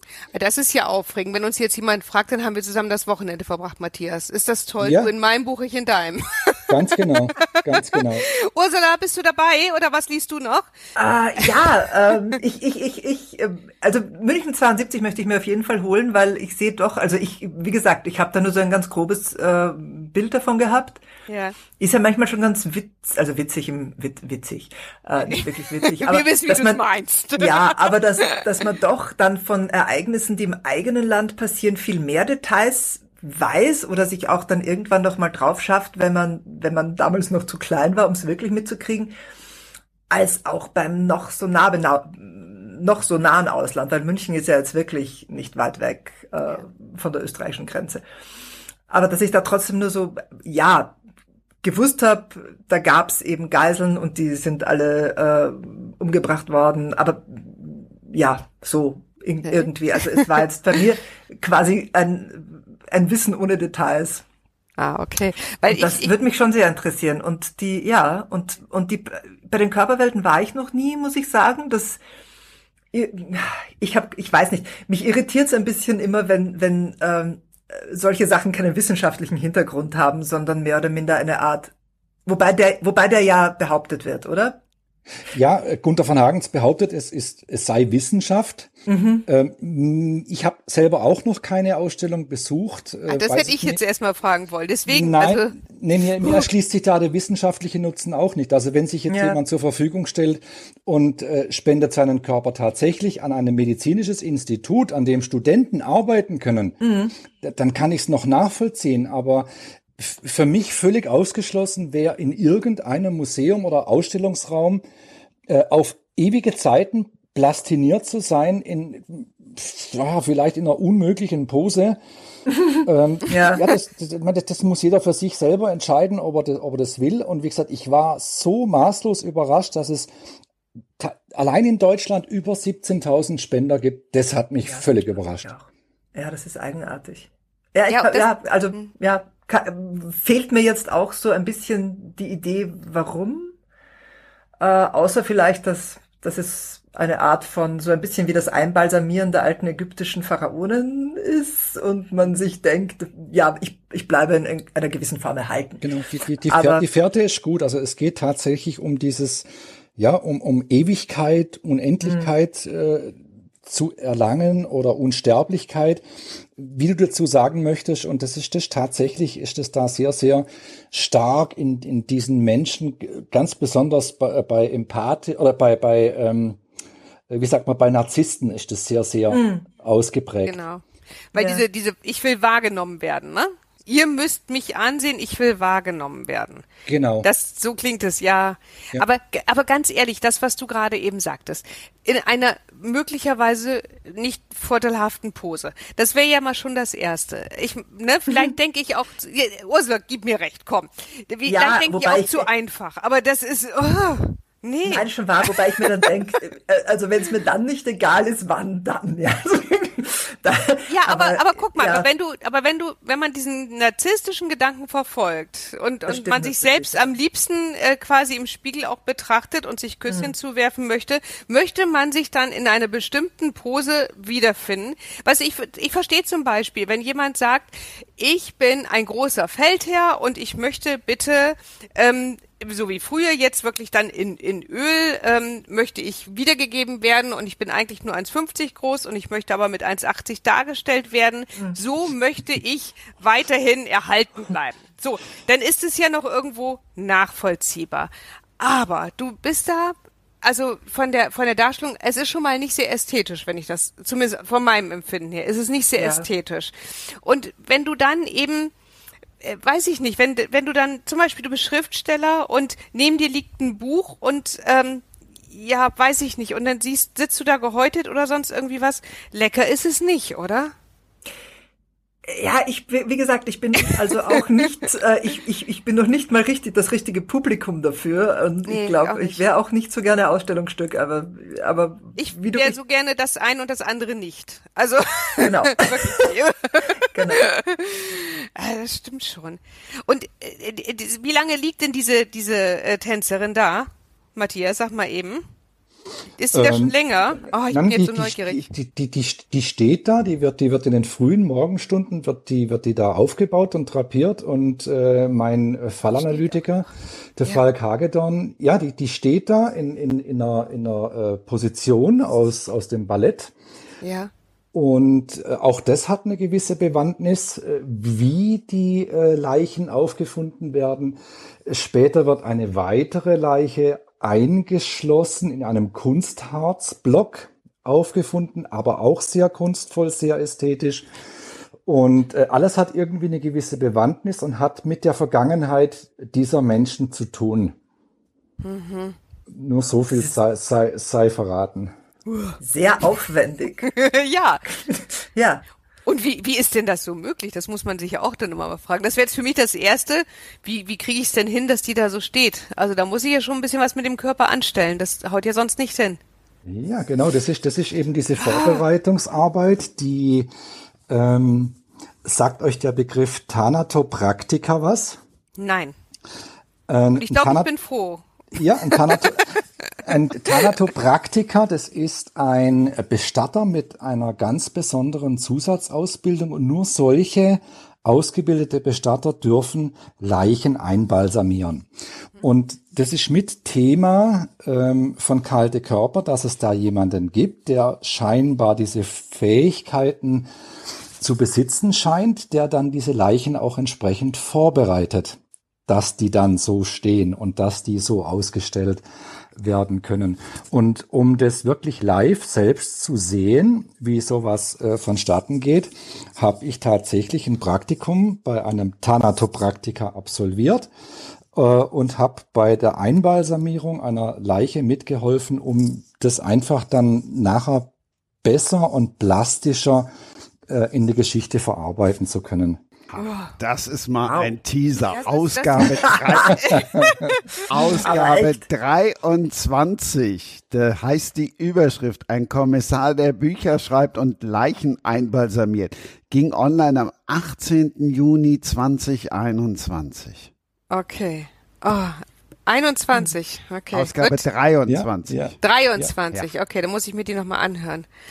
Och, herrje. Also ich finde auch da, ich meine, gut, du wusstest, worauf du dich dann einlässt, aber ähm, sich dem Thema erstmal zu nähern, ist ja auch nicht so ganz einfach, ne? Oder? Nee, war tatsächlich nicht. Ah, Du meinst jetzt äh, die, die Einbalsamierung oder das, Ja. das Thema im Allgemeinen? Nee, ich meine tatsächlich die Einbalsamierung, äh, Hm. Weil letztendlich hat es ja viel, finde ich, mit einem sehr respektvollen Umgang zu tun. Ja, Aber- absolut, absolut. Ne? Also ich meine, ich bin die Leichenarbeit durch meine Tätigkeit ja gewohnt. Ich war viele Jahre im Kriminaldauerdienst und dort haben wir etwa fünf bis 700 Todesfälle im Jahr untersucht. Also die, Lei- die Arbeit an, an verstorbenen Menschen war für mich nicht neu. Nur wollte ich eben sehen, was, was macht ein, ein, ein Bestatter oder ein Thanatopraktiker, wie bereitet er eine Leiche auf? Weil ich kenne sie ja nur, wenn sie zum Teil längere Liegezeiten haben. Aber wenn jetzt eine Leiche nochmal aufgebahrt werden soll, was macht konkret der Bestatter damit, dass, dass die Leiche, der Verstorbene, die Verstorbene aussieht, als würde sie schlafen? Und das war für mich wichtig, das zu sehen. Und natürlich war das war eine der ersten Fragen, die von solchen Thanatopraktiker kam. Was machen Sie denn beruflich? Können Sie das überhaupt ertragen? Und äh, nee, das, das war für mich kein Thema. Das ähm, ähm, von der von der Verarbeitung her oder vom vom Gefühl her jetzt da mitzuwirken. Ähm, und ich habe ganz ganz tiefen Respekt vor solchen Menschen, die das machen, weil die für die Hinterbliebenen, für die Trauerbewältigung, äh, zur Abschiednahme von von ihren Verstorbenen einen unschätzbaren Dienst leisten. Und dieser junge Mann, bei dem ich ähm, habe mitarbeiten dürfen, das ist ein junger Thanatopraktiker, ich muss das lügen, 1,32, der sich komplett verschrieben hat, ähm, für den das nicht nur Arbeit oder Beruf, sondern tatsächlich Berufung ist. Und ich finde das ganz, ganz toll, was die leisten. Ja, weil sie, weil sie letztendlich ja dazu beitragen, dass man ähm, wirklich auch abschließen kann. Weil wenn du, wenn du jemanden siehst, der dann, oder wo du merkst, derjenige ist wirklich, wirklich tot und du das nochmal visualisieren kannst, ist es ja einfacher. Ist ja viel für, einfacher für, für als sehr viele Menschen für Ja. die für die Bewältigung ihrer Ja. Trauer ganz wichtig, das Ja. zu visualisieren und zu sehen, ja, der Mensch ist jetzt gegangen, der ist weg. Genau, genau. Ja. Also doch in die Ausstellung, Petra. Nee, mm, mm, also ich äh, kann ich ganz kurz einfließen lassen, weil wo du es auch vorhin sagtest hier mit Profiler. Ich habe mal äh, für einen Krimi, den ich geschrieben habe, habe ich mich ähm, auch sehr mit Profiling beschäftigt und weil auch ein, ein Freund von mir äh, Profiler ist und habe mit dem weil wir für eine gemeinsame Lesung dann äh, ein, ein Werbeplakat haben mussten, sind wir in die Gerichtsmedizin gegangen, um diese Atmosphäre da so aufzunehmen. Und ich habe ähm, nichts ahnend dort gestanden. Und wie gesagt, er ist Profiler, er hat da gar kein Problem mit gehabt. Aber dann ähm, wurde dann eben ähm, ja so eine Bahre da aufge aufgestellt und ich war noch, äh, ich habe mir überhaupt gar keine Gedanken gemacht und dann hieß es dann vom Fotografen, ja, dann heben Sie jetzt mal eben das Laken so hoch ähm, und tun so, als würden Sie auf die Leiche da drunter gucken. und, und ich, völlig naiv, heb hoch und guckte auch auf die Leiche, die wirkliche Leiche. Ich fand das, und es war in dem Moment, ich war dermaßen schockiert, also ich guckte meinen meinen Freund nur an und er nur, ja, sagt er, halt noch mal ein bisschen höher und so. Für den war das so gar kein Ding und wir haben doch gar nicht mehr drüber gesprochen. Aber ich dachte in dem Moment auch nur, okay, ich bin hier aber sowas von falsch, Ne? weil also mich hat das schwerst schockiert, muss ich sagen. Also so den den ähm, und zwar war das im Kühlhaus und es war eigentlich, war es logisch, aber äh, ich habe nicht damit gerechnet und mich hat das echt kalt erwischt. Und deswegen, ich muss es nicht unbedingt sehen. Uh -uh. Brauche ich nicht. Die Frage, die sich jetzt stellt, hat sich Ursula gerade gegruselt? Das, Ah, äh, wegen Leichenschauhaus und äh, Obduktionen und ähnlichem nicht so sehr. Ich habe ähm, also was was was gruselige Bilder und äh, ähnliches angeht. Ich ich war lange Medizinjournalistin und habe da äh, das waren also nicht nur Leichen, aber auch OP-Bilder etc. und äh, sehr viel Unschönes an Bildmaterial oft gesichtet. Also ich bin ein bisschen abgehärtet. Ich habe auch ein bisschen, also ich habe auch da und dort mal was äh, über gerichtsmedizinische Themen geschrieben, gerade wenn es um ärztliche Kunstfehler gegangen ist und so.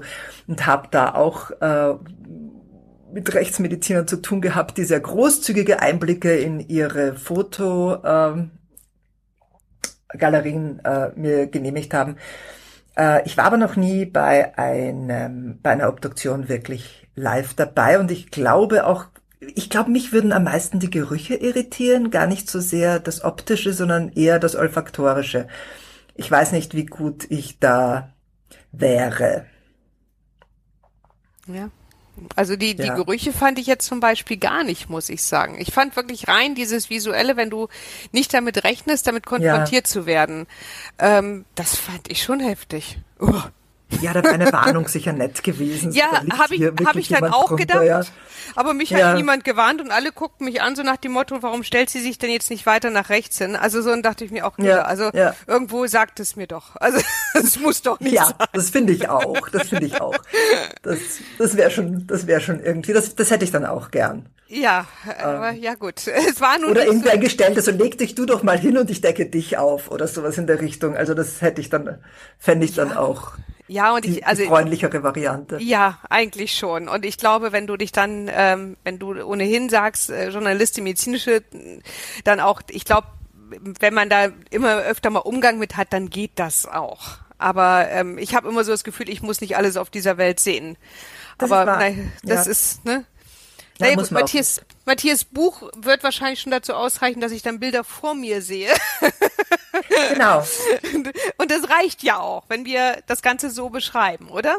Ja, also ja, ich, ich hoffe, du kannst das ertragen. Also es ist an sich nicht sehr blutig, aber ähm, ja, sie sind nichts für schwache Nerven, sag ich ehrlich. Ja, also schwach sind meine Nerven nicht. Krimis geschrieben habe ich auch schon. Das ist okay. Das ist okay. Sehr ich weiß gut. das jetzt. Und ja.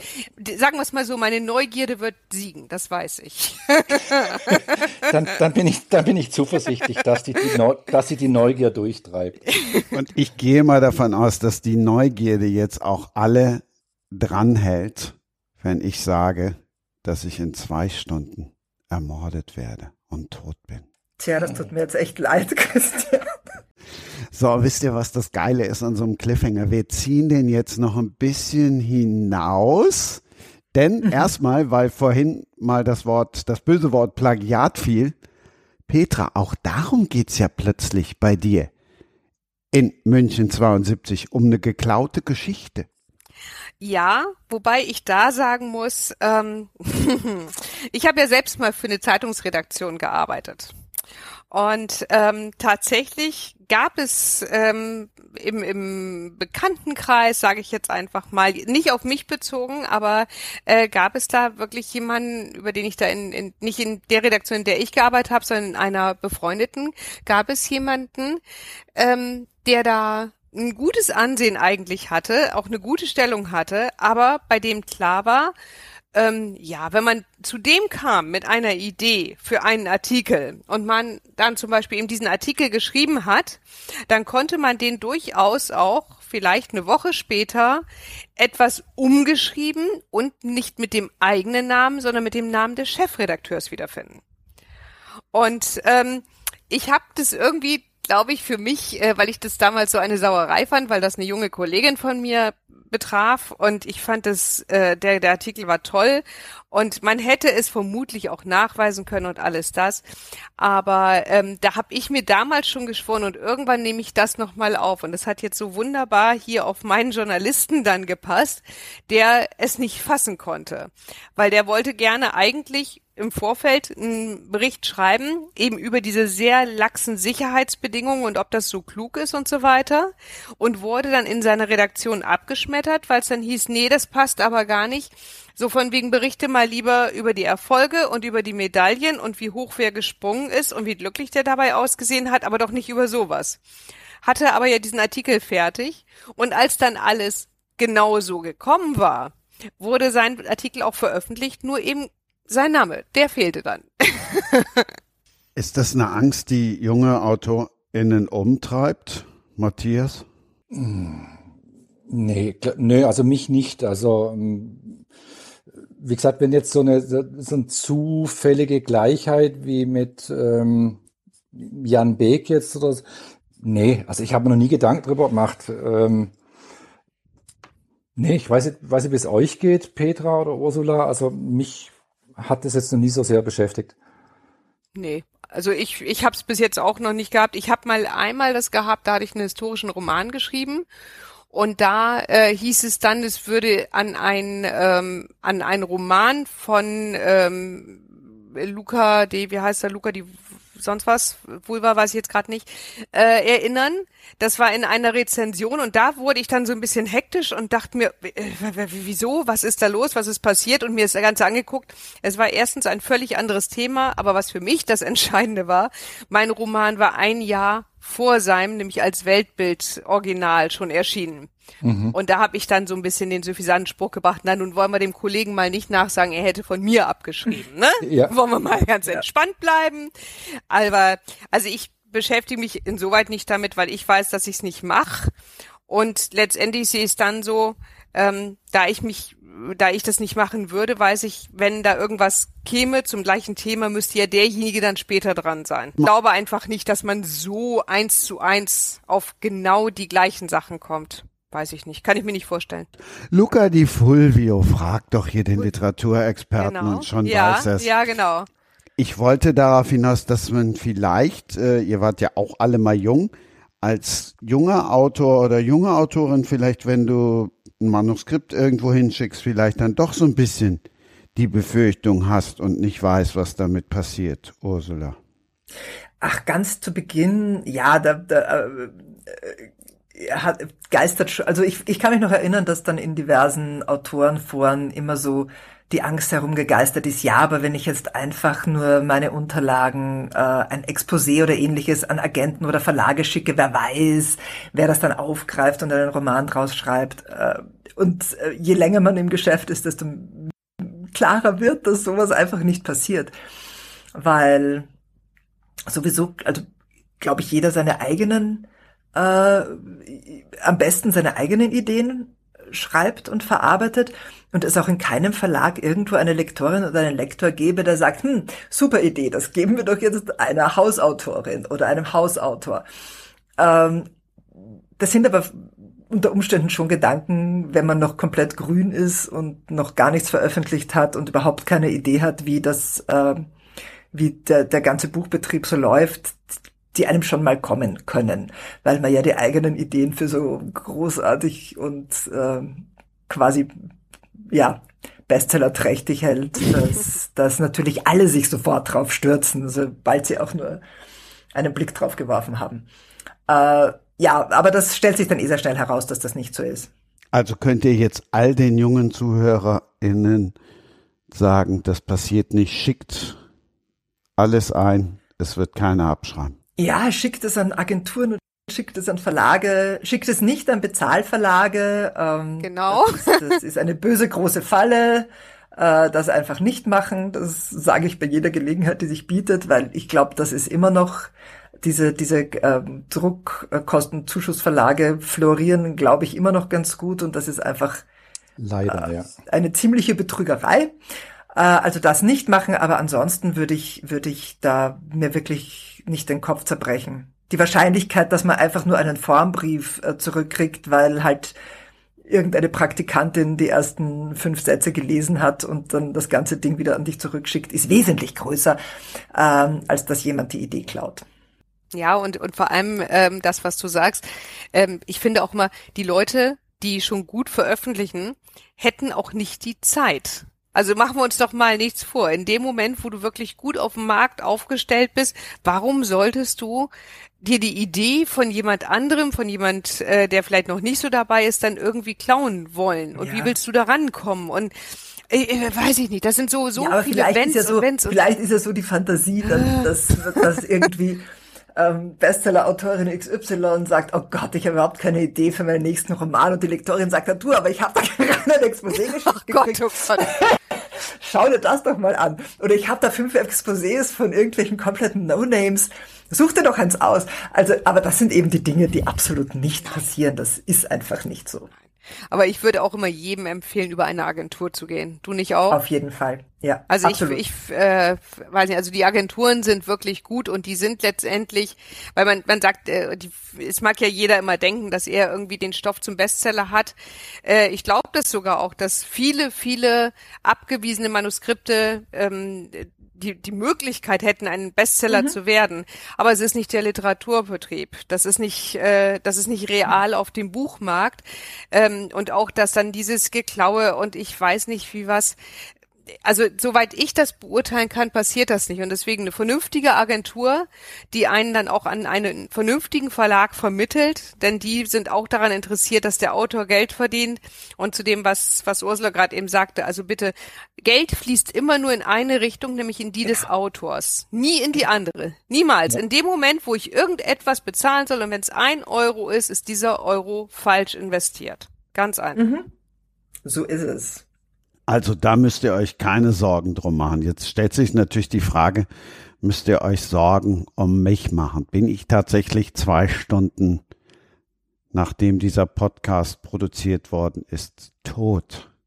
Nein, bin ich nicht. Hoffentlich, Ursula. Ja, ja, es kommt drauf an, ne, was du so ankündigst. Ähm, Du spielst jetzt, ja, was, was möchtest du? Natürlich Bitte. spreche ich über dein neues Buch, was jetzt, wenn der Podcast online gegangen ist, gerade mal acht Tage zu haben ist. Stille blutet und Stille hm. blutet heißt äh, was? Also Stille darauf blutet. bezogen, dass ich sterbe oder nicht sterbe. Ähm, das sind zwei verschiedene Dinge. Also Stille blutet äh, ist einfach ein ähm, ein, ein Exzerpt, also das sind einfach zwei Worte, die ich aus einem Gedicht von Georg Trakl rausgenommen habe, das sich auch so durchs ganze Buch zieht, das heißt an die Verstummten. Ähm, und da stehen einzelne Zeilen über ganz speziellen Kapiteln. Ähm, die Basisgeschichte ist aber die, dass ähm, Menschen ihre eigene Ermordung ankündigen. Und das beginnt mit einer jungen Nachrichtensprecherin, einer sehr ehrgeizigen, durchaus auch äh, ein bisschen rücksichtslosen, die sehr spät zu ihrer Live-Sendung kommt, das ist aber nur so ein 5 Minuten Newsflash, äh, sich mit ihrem ganzen Team anlegt. Äh, das ist alles sehr hektisch und sie sitzt dann aber rechtzeitig an ihrem Newsdesk und beginnt vom Teleprompter die Nachrichten abzulesen. Und die zweite Nachricht äh, ist, dass in Kürze ein junges Talent der österreichischen Medienlandschaft äh, tot aufgefunden wird. Ein Verbrechen wird man nicht ausschließen können und es handelt sich um sie selbst. Ähm, großer Aufruhr. Ähm, das Internet stellt sofort Clips äh, auf YouTube etc. etc. Ähm, sie vermutet, dass es jemand aus dem Team sein muss, die sie ja alle nicht leiden können. Tatsache ist aber, sie wird zwei Stunden später tatsächlich tot aufgefunden und sie ist nur die erste. Es passiert dann einem Blogger ähm, und einigen anderen auch noch. Also jetzt das einem Podcaster auch? Einem Podcaster nicht im engeren Sinn. Also du hast, ich hätte noch ein Plätzchen frei für dich. Glück gehabt. Ähm, nein, also einem Podcaster, nein, nein, nein, äh, das, das tatsächlich nicht. Und ja, und ich habe eine, eine ganz junge Ermittlerin, äh, die so ein bisschen abseits vom Mainstream, äh, die, ich, die ich so ein bisschen abseits der, der üblichen Mainstream-Ermittlerinnen äh, mir ausgedacht habe. Sie ist also weder besonders cool, noch besonders schön, noch besonders äh, ja, integriert in ihrem Team. Sie ist jetzt ganz neu dabei und äh, die einzige Frau in dieser Mordgruppe, wie das in Österreich heißt äh, und, und hat da noch in alle Richtungen zu kämpfen und sich da irgendwie auf ihren Platz zu behaupten. Und das gestaltet sich gar nicht so einfach. Und dann kommt eben plötzlich dieser Fall, wo Menschen öffentlich über irgendwelche Form öffentlicher Medien, sei es jetzt Social Media oder eben ähm, Massenmedien, ankündigen, dass sie in Kürze tot aufgefunden werden. Und es gibt einen Hashtag, der heißt dann auch in Kürze tot. Äh, den eignen sich dann aber lustige Internet-Influencer auch an und es wird dann immer schwieriger auseinanderzuhalten, wer macht da jetzt einen blöden Witz und wen finden wir wirklich demnächst irgendwo tot. im Garten oder im Wald. Im Garten endlich, da wurde sie da doch noch einmal erwähnt, weil das haben wir, darüber haben wir gesprochen, als Ursula das erste Mal dabei war, dass die schöne Reihe, die da auf dem Wiener Friedhof, auf dem Wiener Zentralfriedhof stattgefunden hat, damit passé ist. Aber einmal haben wir dann jetzt wenigstens noch mal Garten gehört. ja, du meinst jetzt, du meinst jetzt Zentralfriedhof gleich Garten? Ja, ja. Also, oder oder wegen, wegen, der, wegen der Blumen, ja, wegen, wegen der, der Blumenhändlerin, das stimmt natürlich, ja. Es die, kamen viele Blumen vor, diesmal kommen viel, viel weniger Blumen vor. Die war auf drei Aber, Teile angelegt, das klingt jetzt ja, nach was längerem. Das klingt jetzt so, dass ich mir die, dass ich mir quasi alles offen lasse. ähm, und das ist jetzt nicht wirklich als Trilogie angedacht, äh, was es bei Vanitas durchaus war. Da war das ähm, so geplant. Da war, hatte ich auch diesen, quasi diesen, diese drei Bögen im Kopf. Äh, auch, dass da jeder Band in einer anderen äh, Stadt spielen soll. Und das ist diesmal jetzt äh, nicht so. Also das äh, ist jetzt quasi nach oben offen, je nachdem, wie viel mir dazu einfällt. Tatsächlich muss ich da gar nichts zu fragen oder so, denn ich habe mir das gerade eben angesehen und es auch sofort bestellt. Und äh, deswegen, ich warte jetzt einfach. Ich hoffe, es kommt nicht so ganz schnell, weil erst muss ich ja Matthias Buch lesen. Und dann ja. kommst du, Ursula. Und dann, ähm, ja, und dann müssen wir in Kontakt bleiben. Dann, dann teile ich euch meine schockierten Momente mit, wie ihr so grausam sein könnt. So. ja, ja, das finde ich vollkommen in Ordnung. Das ist super. Ja. Ihr beide. Dankeschön. Vielen Dank wollte ich noch ja, sagen. Für die Bestellung. Ja, nee, ja, das, äh, das war jetzt ich. Aber ich glaube, bei deinen Zahlen wird es kaum ins Auge stechen. Aber das ist mir ganz recht. Das ist ganz, ganz schön. Ich habe bis jetzt noch nichts von dir gelesen und äh, ja, ich bin immer sehr neugierig, da was Neues zu finden und habe mich jetzt gerade einfach sehr gefreut, als ich eben geguckt habe und ah, da ist es, stille blutet. Okay, das ist meins. Okay. Ja, ja das freut mich. Ha, bin ich gespannt, wie es dir gefällt. Ja, du, ich äh, melde mich, ne? Das ist klar. Bitte. Also das unbedingt, ganz unbedingt. Ja, ah, das das klingt ja schon gleich so. Ach, das klingt ja schon nach Gänsehaut pur. Ja, ja, aber das habt ihr doch wahrscheinlich auch oder nicht? Ein Roman muss was mit einem machen, oder nicht? Also ob man nun lacht oder weint oder Gänsehaut hat und sich denkt, oh, wie ist denn der Autor, die Autorin drauf? Das ist ja widerlich. Mhm. Aber Hauptsache, es macht mit einem. Ja, doch, natürlich. Es, mu es muss ja. sich irgendwas regen. Aber ich habe es der Petra gleich getan. Ich habe gerade das Hörbuch geladen. Oh. Also bei mir, ich habe ehrlich gesagt eben die Kindle-Version bestellt. So. Auch gut. Ja, nein, das direkt ist alles schicken lassen und ne, habt ihr das nicht? Also ich, äh, ne, ich, wir haben uns tatsächlich nach dem Umbau, mein Mann und ich, eine Bibliothek eingerichtet. Mhm. Ich dachte, oh ja, jetzt endlich mal Platz für alle Bücher. Naja, mhm. ich sag mal so, das Ding ist anderthalb Jahre alt und ähm, ich bin schon wieder so, okay, ich fahre wieder zur Stadtbibliothek, lade Teil ab, denn es muss ja irgendwie auch dann wieder ja, aufgefüllt werden können. Es ist leider wahr, es ist leider wahr. Mir geht's auch so, ja. Stapel auf dem Boden. Ja, nee, das habe ich eben nicht und das wollte ich auch nicht mehr. Mhm. Das hatte ich so viele Jahre, das wollte ich nicht mehr. Jetzt Versteh wird's, nein, jetzt soll das soll jetzt hübsch sein. hübsch mit Büchern leben. ich kenne natürlich Bücher von dir. Ich habe Vanitas gelesen, ich habe ähm, eine schöne äh, signierte Ausgabe von Invisible von, von Arno. Mm, sehr schön. Ja, und ich, ich freue mich jetzt sehr auf Stille Blutet. Das freut mich auch. ich hoffe, ihr habt es. Es, es ist auch so ein bisschen, ich, es ist, nein, es ist nicht der erste Roman, der nur in Wien spielt, aber es, weil, weil ja der zweite Teil der Vanitas-Trilogie auch quasi kaum vom Zentralfriedhof wegkommt.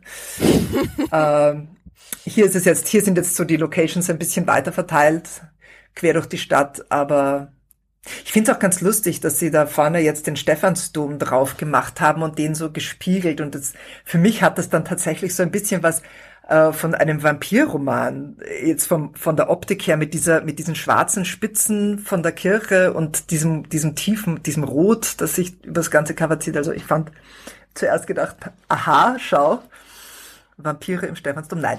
Aber Nein, aber ich finde gut, das Cover Ich mag toll. das Cover total gerne. Ja, mir gefällt es ja, auch ja. wahnsinnig gut. Ja. ja.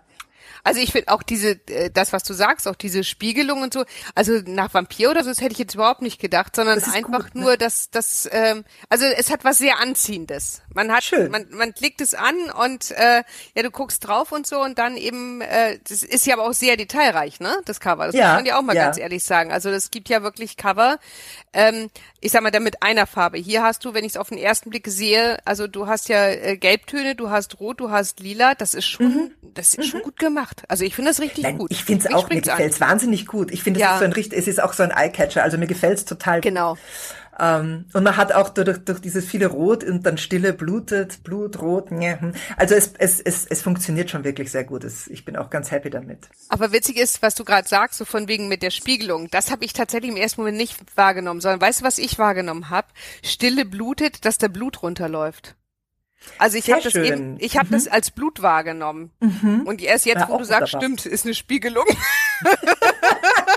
ja, das ist gut, wenn man das, wenn es wenn es ein bisschen wie so ein Vexierbild ist und man verschiedene Dinge drin sehen kann, ist ja perfekt. Was, was sagt das über mich aus, was ich darin sehe? Oh, oh, oh, oh. Ich weiß naja, nicht. Krimi, Krimi, Krimi Es ist ein Thriller, halt. ja, ja. Ja, genau. Das ist schön. Nee, nee, aber es spricht mich sehr an. Ich finde es sehr gut. Super, danke schön. Ja. Ich habe das nicht, nicht gemacht, aber ich freue mich trotzdem. Äh, ich bin auch sehr happy damit. Naja, wir dürfen hier trotzdem immer einen Blick drauf werfen, so ist es ja nun nicht. Also man darf ja durchaus was dazu sagen, ob man es ja. gut findet oder nicht. Und ich weiß ja. nicht, wie es euch geht. Also ich habe auch schon bei so manchem Cover gesagt, ja, aber das ist nicht mein Roman, das machen wir nochmal. ne? Ich also, habe auch schon, ja, ich ja. habe auch schon so im, im Detail. Äh, und manchmal kriegt man ja auch einen, einen großen Bogen an Auswahl und einen bunten Strauß an Möglichkeiten ja. und da kann sich dazu äußern. Ja, nein, das ist, äh, ich finde das schon wichtig auch, dass dass, dass man hinter dem Cover stehen kann. Weil man geht ja, ja damit dann auch durch die Landschaft und liest ja, aus dem. Buch. Und dann finde ich es schon gut, wenn man, wenn man sich damit identifizieren kann. Und ich sage, oh Gott, seht euch einfach das Cover nicht an. Äh, ja. Das fände ich dann schon, das fände ich dann schon irgendwie bitte. Das ist schon schade dann, ja, das finde ich ja. auch. Aber, aber vor allem hast du eben auch, glaube ich, immer so das Gefühl, das ist auch mein Buch. Ja, also genau. Es ist ja nicht nur, es ist ja nicht nur ein Cover, das jetzt irgendwie eine Aussage treffen soll und wo dann irgendwas drauf ist, sondern wo ich das Gefühl habe, äh, genau, in diesem Deckelchen, da ist mein Buch. Und so ja. muss es sich auch anfühlen dann. Ne? Das stimmt. Das stimmt. Ja, sowieso, sowieso wenn es dann auch als, als, als Mehrteiler angelegt ist, finde ich, sollte es nachher auch. Das war bei mir so bei äh, der Hagedorn-Reihe, das sind jetzt drei Teile. Da war von Anfang an so nicht ganz klar erkennbar, ob es eine Reihe wird oder, oder ob es eine Reihe darstellt. Und da haben sie jetzt im Frühjahr, hat Lübe äh, nochmal die Cover neu aufgelegt, die ich persönlich jetzt auch sehr gelungen finde, weil einfach dieser Seriencharakter noch viel deutlicher rauskommt. Und ich könnte mir vorstellen, dass wenn, wenn du da jetzt äh, einen zweiten Band rausbringst, dass der dann vielleicht ähnlich gestaltet ist. Vielleicht mit anderen Farbtönen, aber ganz klar als...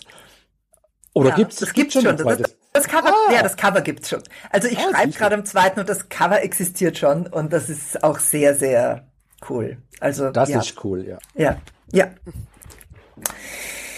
Ähm, das ist tatsächlich so, dass dass äh, so angedacht ist, dass sich das fortsetzt mit diesen nicht ganz so unauffälligen Farben und äh, und diesen Spiegelungen. Und ich finde mhm. das auch richtig, richtig schön. Ja. Ich gucke hier auch gerade eben auf die Reihe von Matthias jetzt. Wie sah denn, äh, ist sie noch irgendwo zu sehen, die alte Reihe aus? Weil ich habe jetzt hier diese, äh, ich denke, das ist die neue Reihe mit diesen weiß-grau, mit der roten Schrift. Das ist die neue Reihe, oder? Das ist die neue. Genau, also die sind alle so in weiß-grau gehalten, rote mm, genau. Schrift. Mm. Ähm, bis vor ein paar Tagen gab's noch die alten Cover, ah, okay. aber offensichtlich sind sie jetzt in der neuen Auflage alle schon ah, okay. äh, mit dem neuen Cover. Hm. Ausgeliefert, Weil ich finde die ja. sehr gelungen. Also ich finde es richtig schön. Ja, es ist eben, ja, es ist auch, ja. auch wieder, das, es sagt wirklich genau das auch aus. Wobei, was ist denn das beim dritten Cover? Also ich frag mich ja langsam, was mit mir nicht stimmt, was ich da immer alles draus sehe. ja, nee, du, aber das hätte ich Meinst du bei kalte Körper? Ja, ja. Ja, ja, das ist so, das ist ein Nagel. Ist so ein, siehst du, und weißt du, was ich gesehen habe? Ein Schwert durch diesen äh, Blutstreifen da so drüber. Ja, könnte, aber, könnte man Aber als es klein ja. war, jetzt, ich habe es mir eben mhm. größer aufgerufen, aber ich habe eben diese drei Cover nebeneinander gehalten hier und da sind die ja dann klein und da dachte ich im ersten Moment an ein Schwert und fragte mich dann, was hat denn das jetzt wieder mit der Figur zu tun? Ach, Matthias, ich das muss ich mir natürlich jetzt holen. Ja.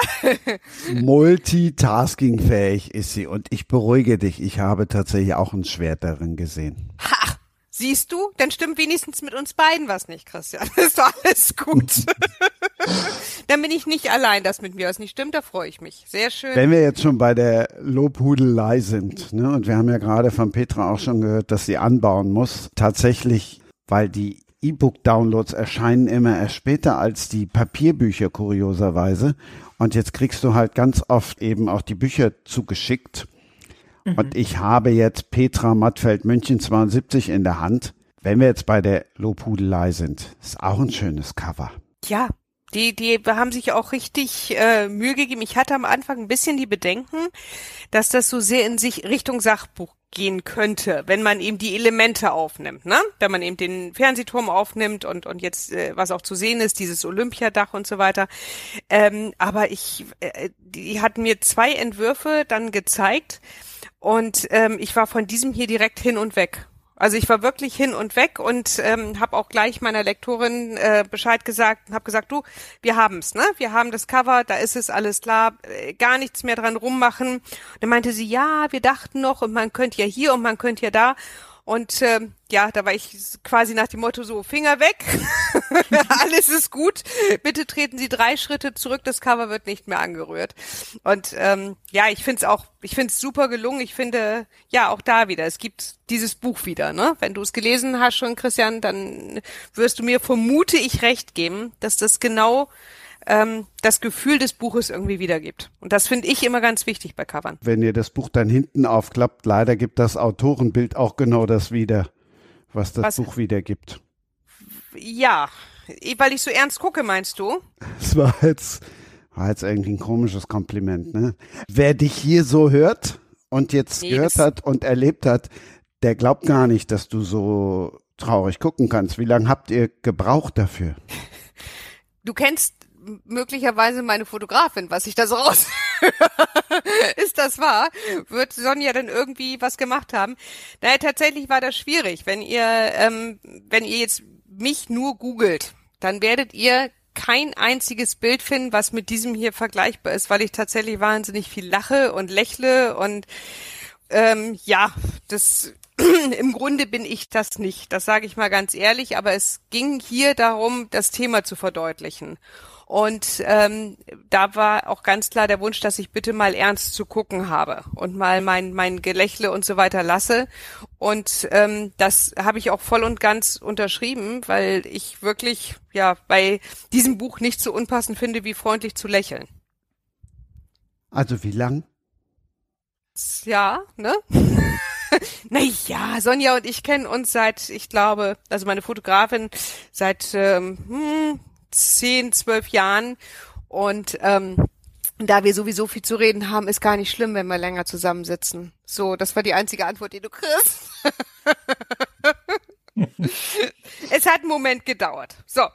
Ich darf mich ganz, ganz herzlich bei euch bedanken. Es war einmal mehr ein Fest. Matthias, wir schreiben ja eh immer mal des Öfteren. Irgendwann ja. kommst du ja auch mal nach Köln. Petra, es ja. war mir auch ein Vergnügen dich ja, kennengelernt zu haben. Vielleicht kommst du ja mal unter einem anderen Namen nochmal. Ich habe ja noch so zwei, ne? Ja, ja. ich habe ja noch zwei weitere. Also du hast Namen zur Auswahl und da es mir sehr viel Spaß gemacht hat, offen gesagt auch sehr mit den Kollegen hier, da äh, komme ich immer gerne wieder, das ist klar. Ursula. Ja. Ja, super. Vielen Dank. vielen, vielen Dank. Beim zweiten Teil bist du wieder dabei?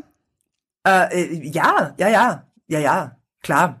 Das wird dann allerdings schon relativ bald sein, weil der kommt, ähm, geplant ist der im März schon. Also wir machen da jetzt die ersten zwei im Halbjahresabstand. Und dann im Jahresrhythmus, je nachdem. Ja, dann hören wir uns im März schon wieder und Dankeschön. Ja, Dankeschön. hat mir sehr viel Spaß gemacht. War schön, euch kennenzulernen. War richtig toll, hat richtig Spaß gemacht. Macht's gut, ihr Ja, Lieben. Tschüss. Ja, auch. Also, tschüss. Ja, Alles Liebe. Tschüss. Das war Sprenger spricht. Hashtag Books and Sports.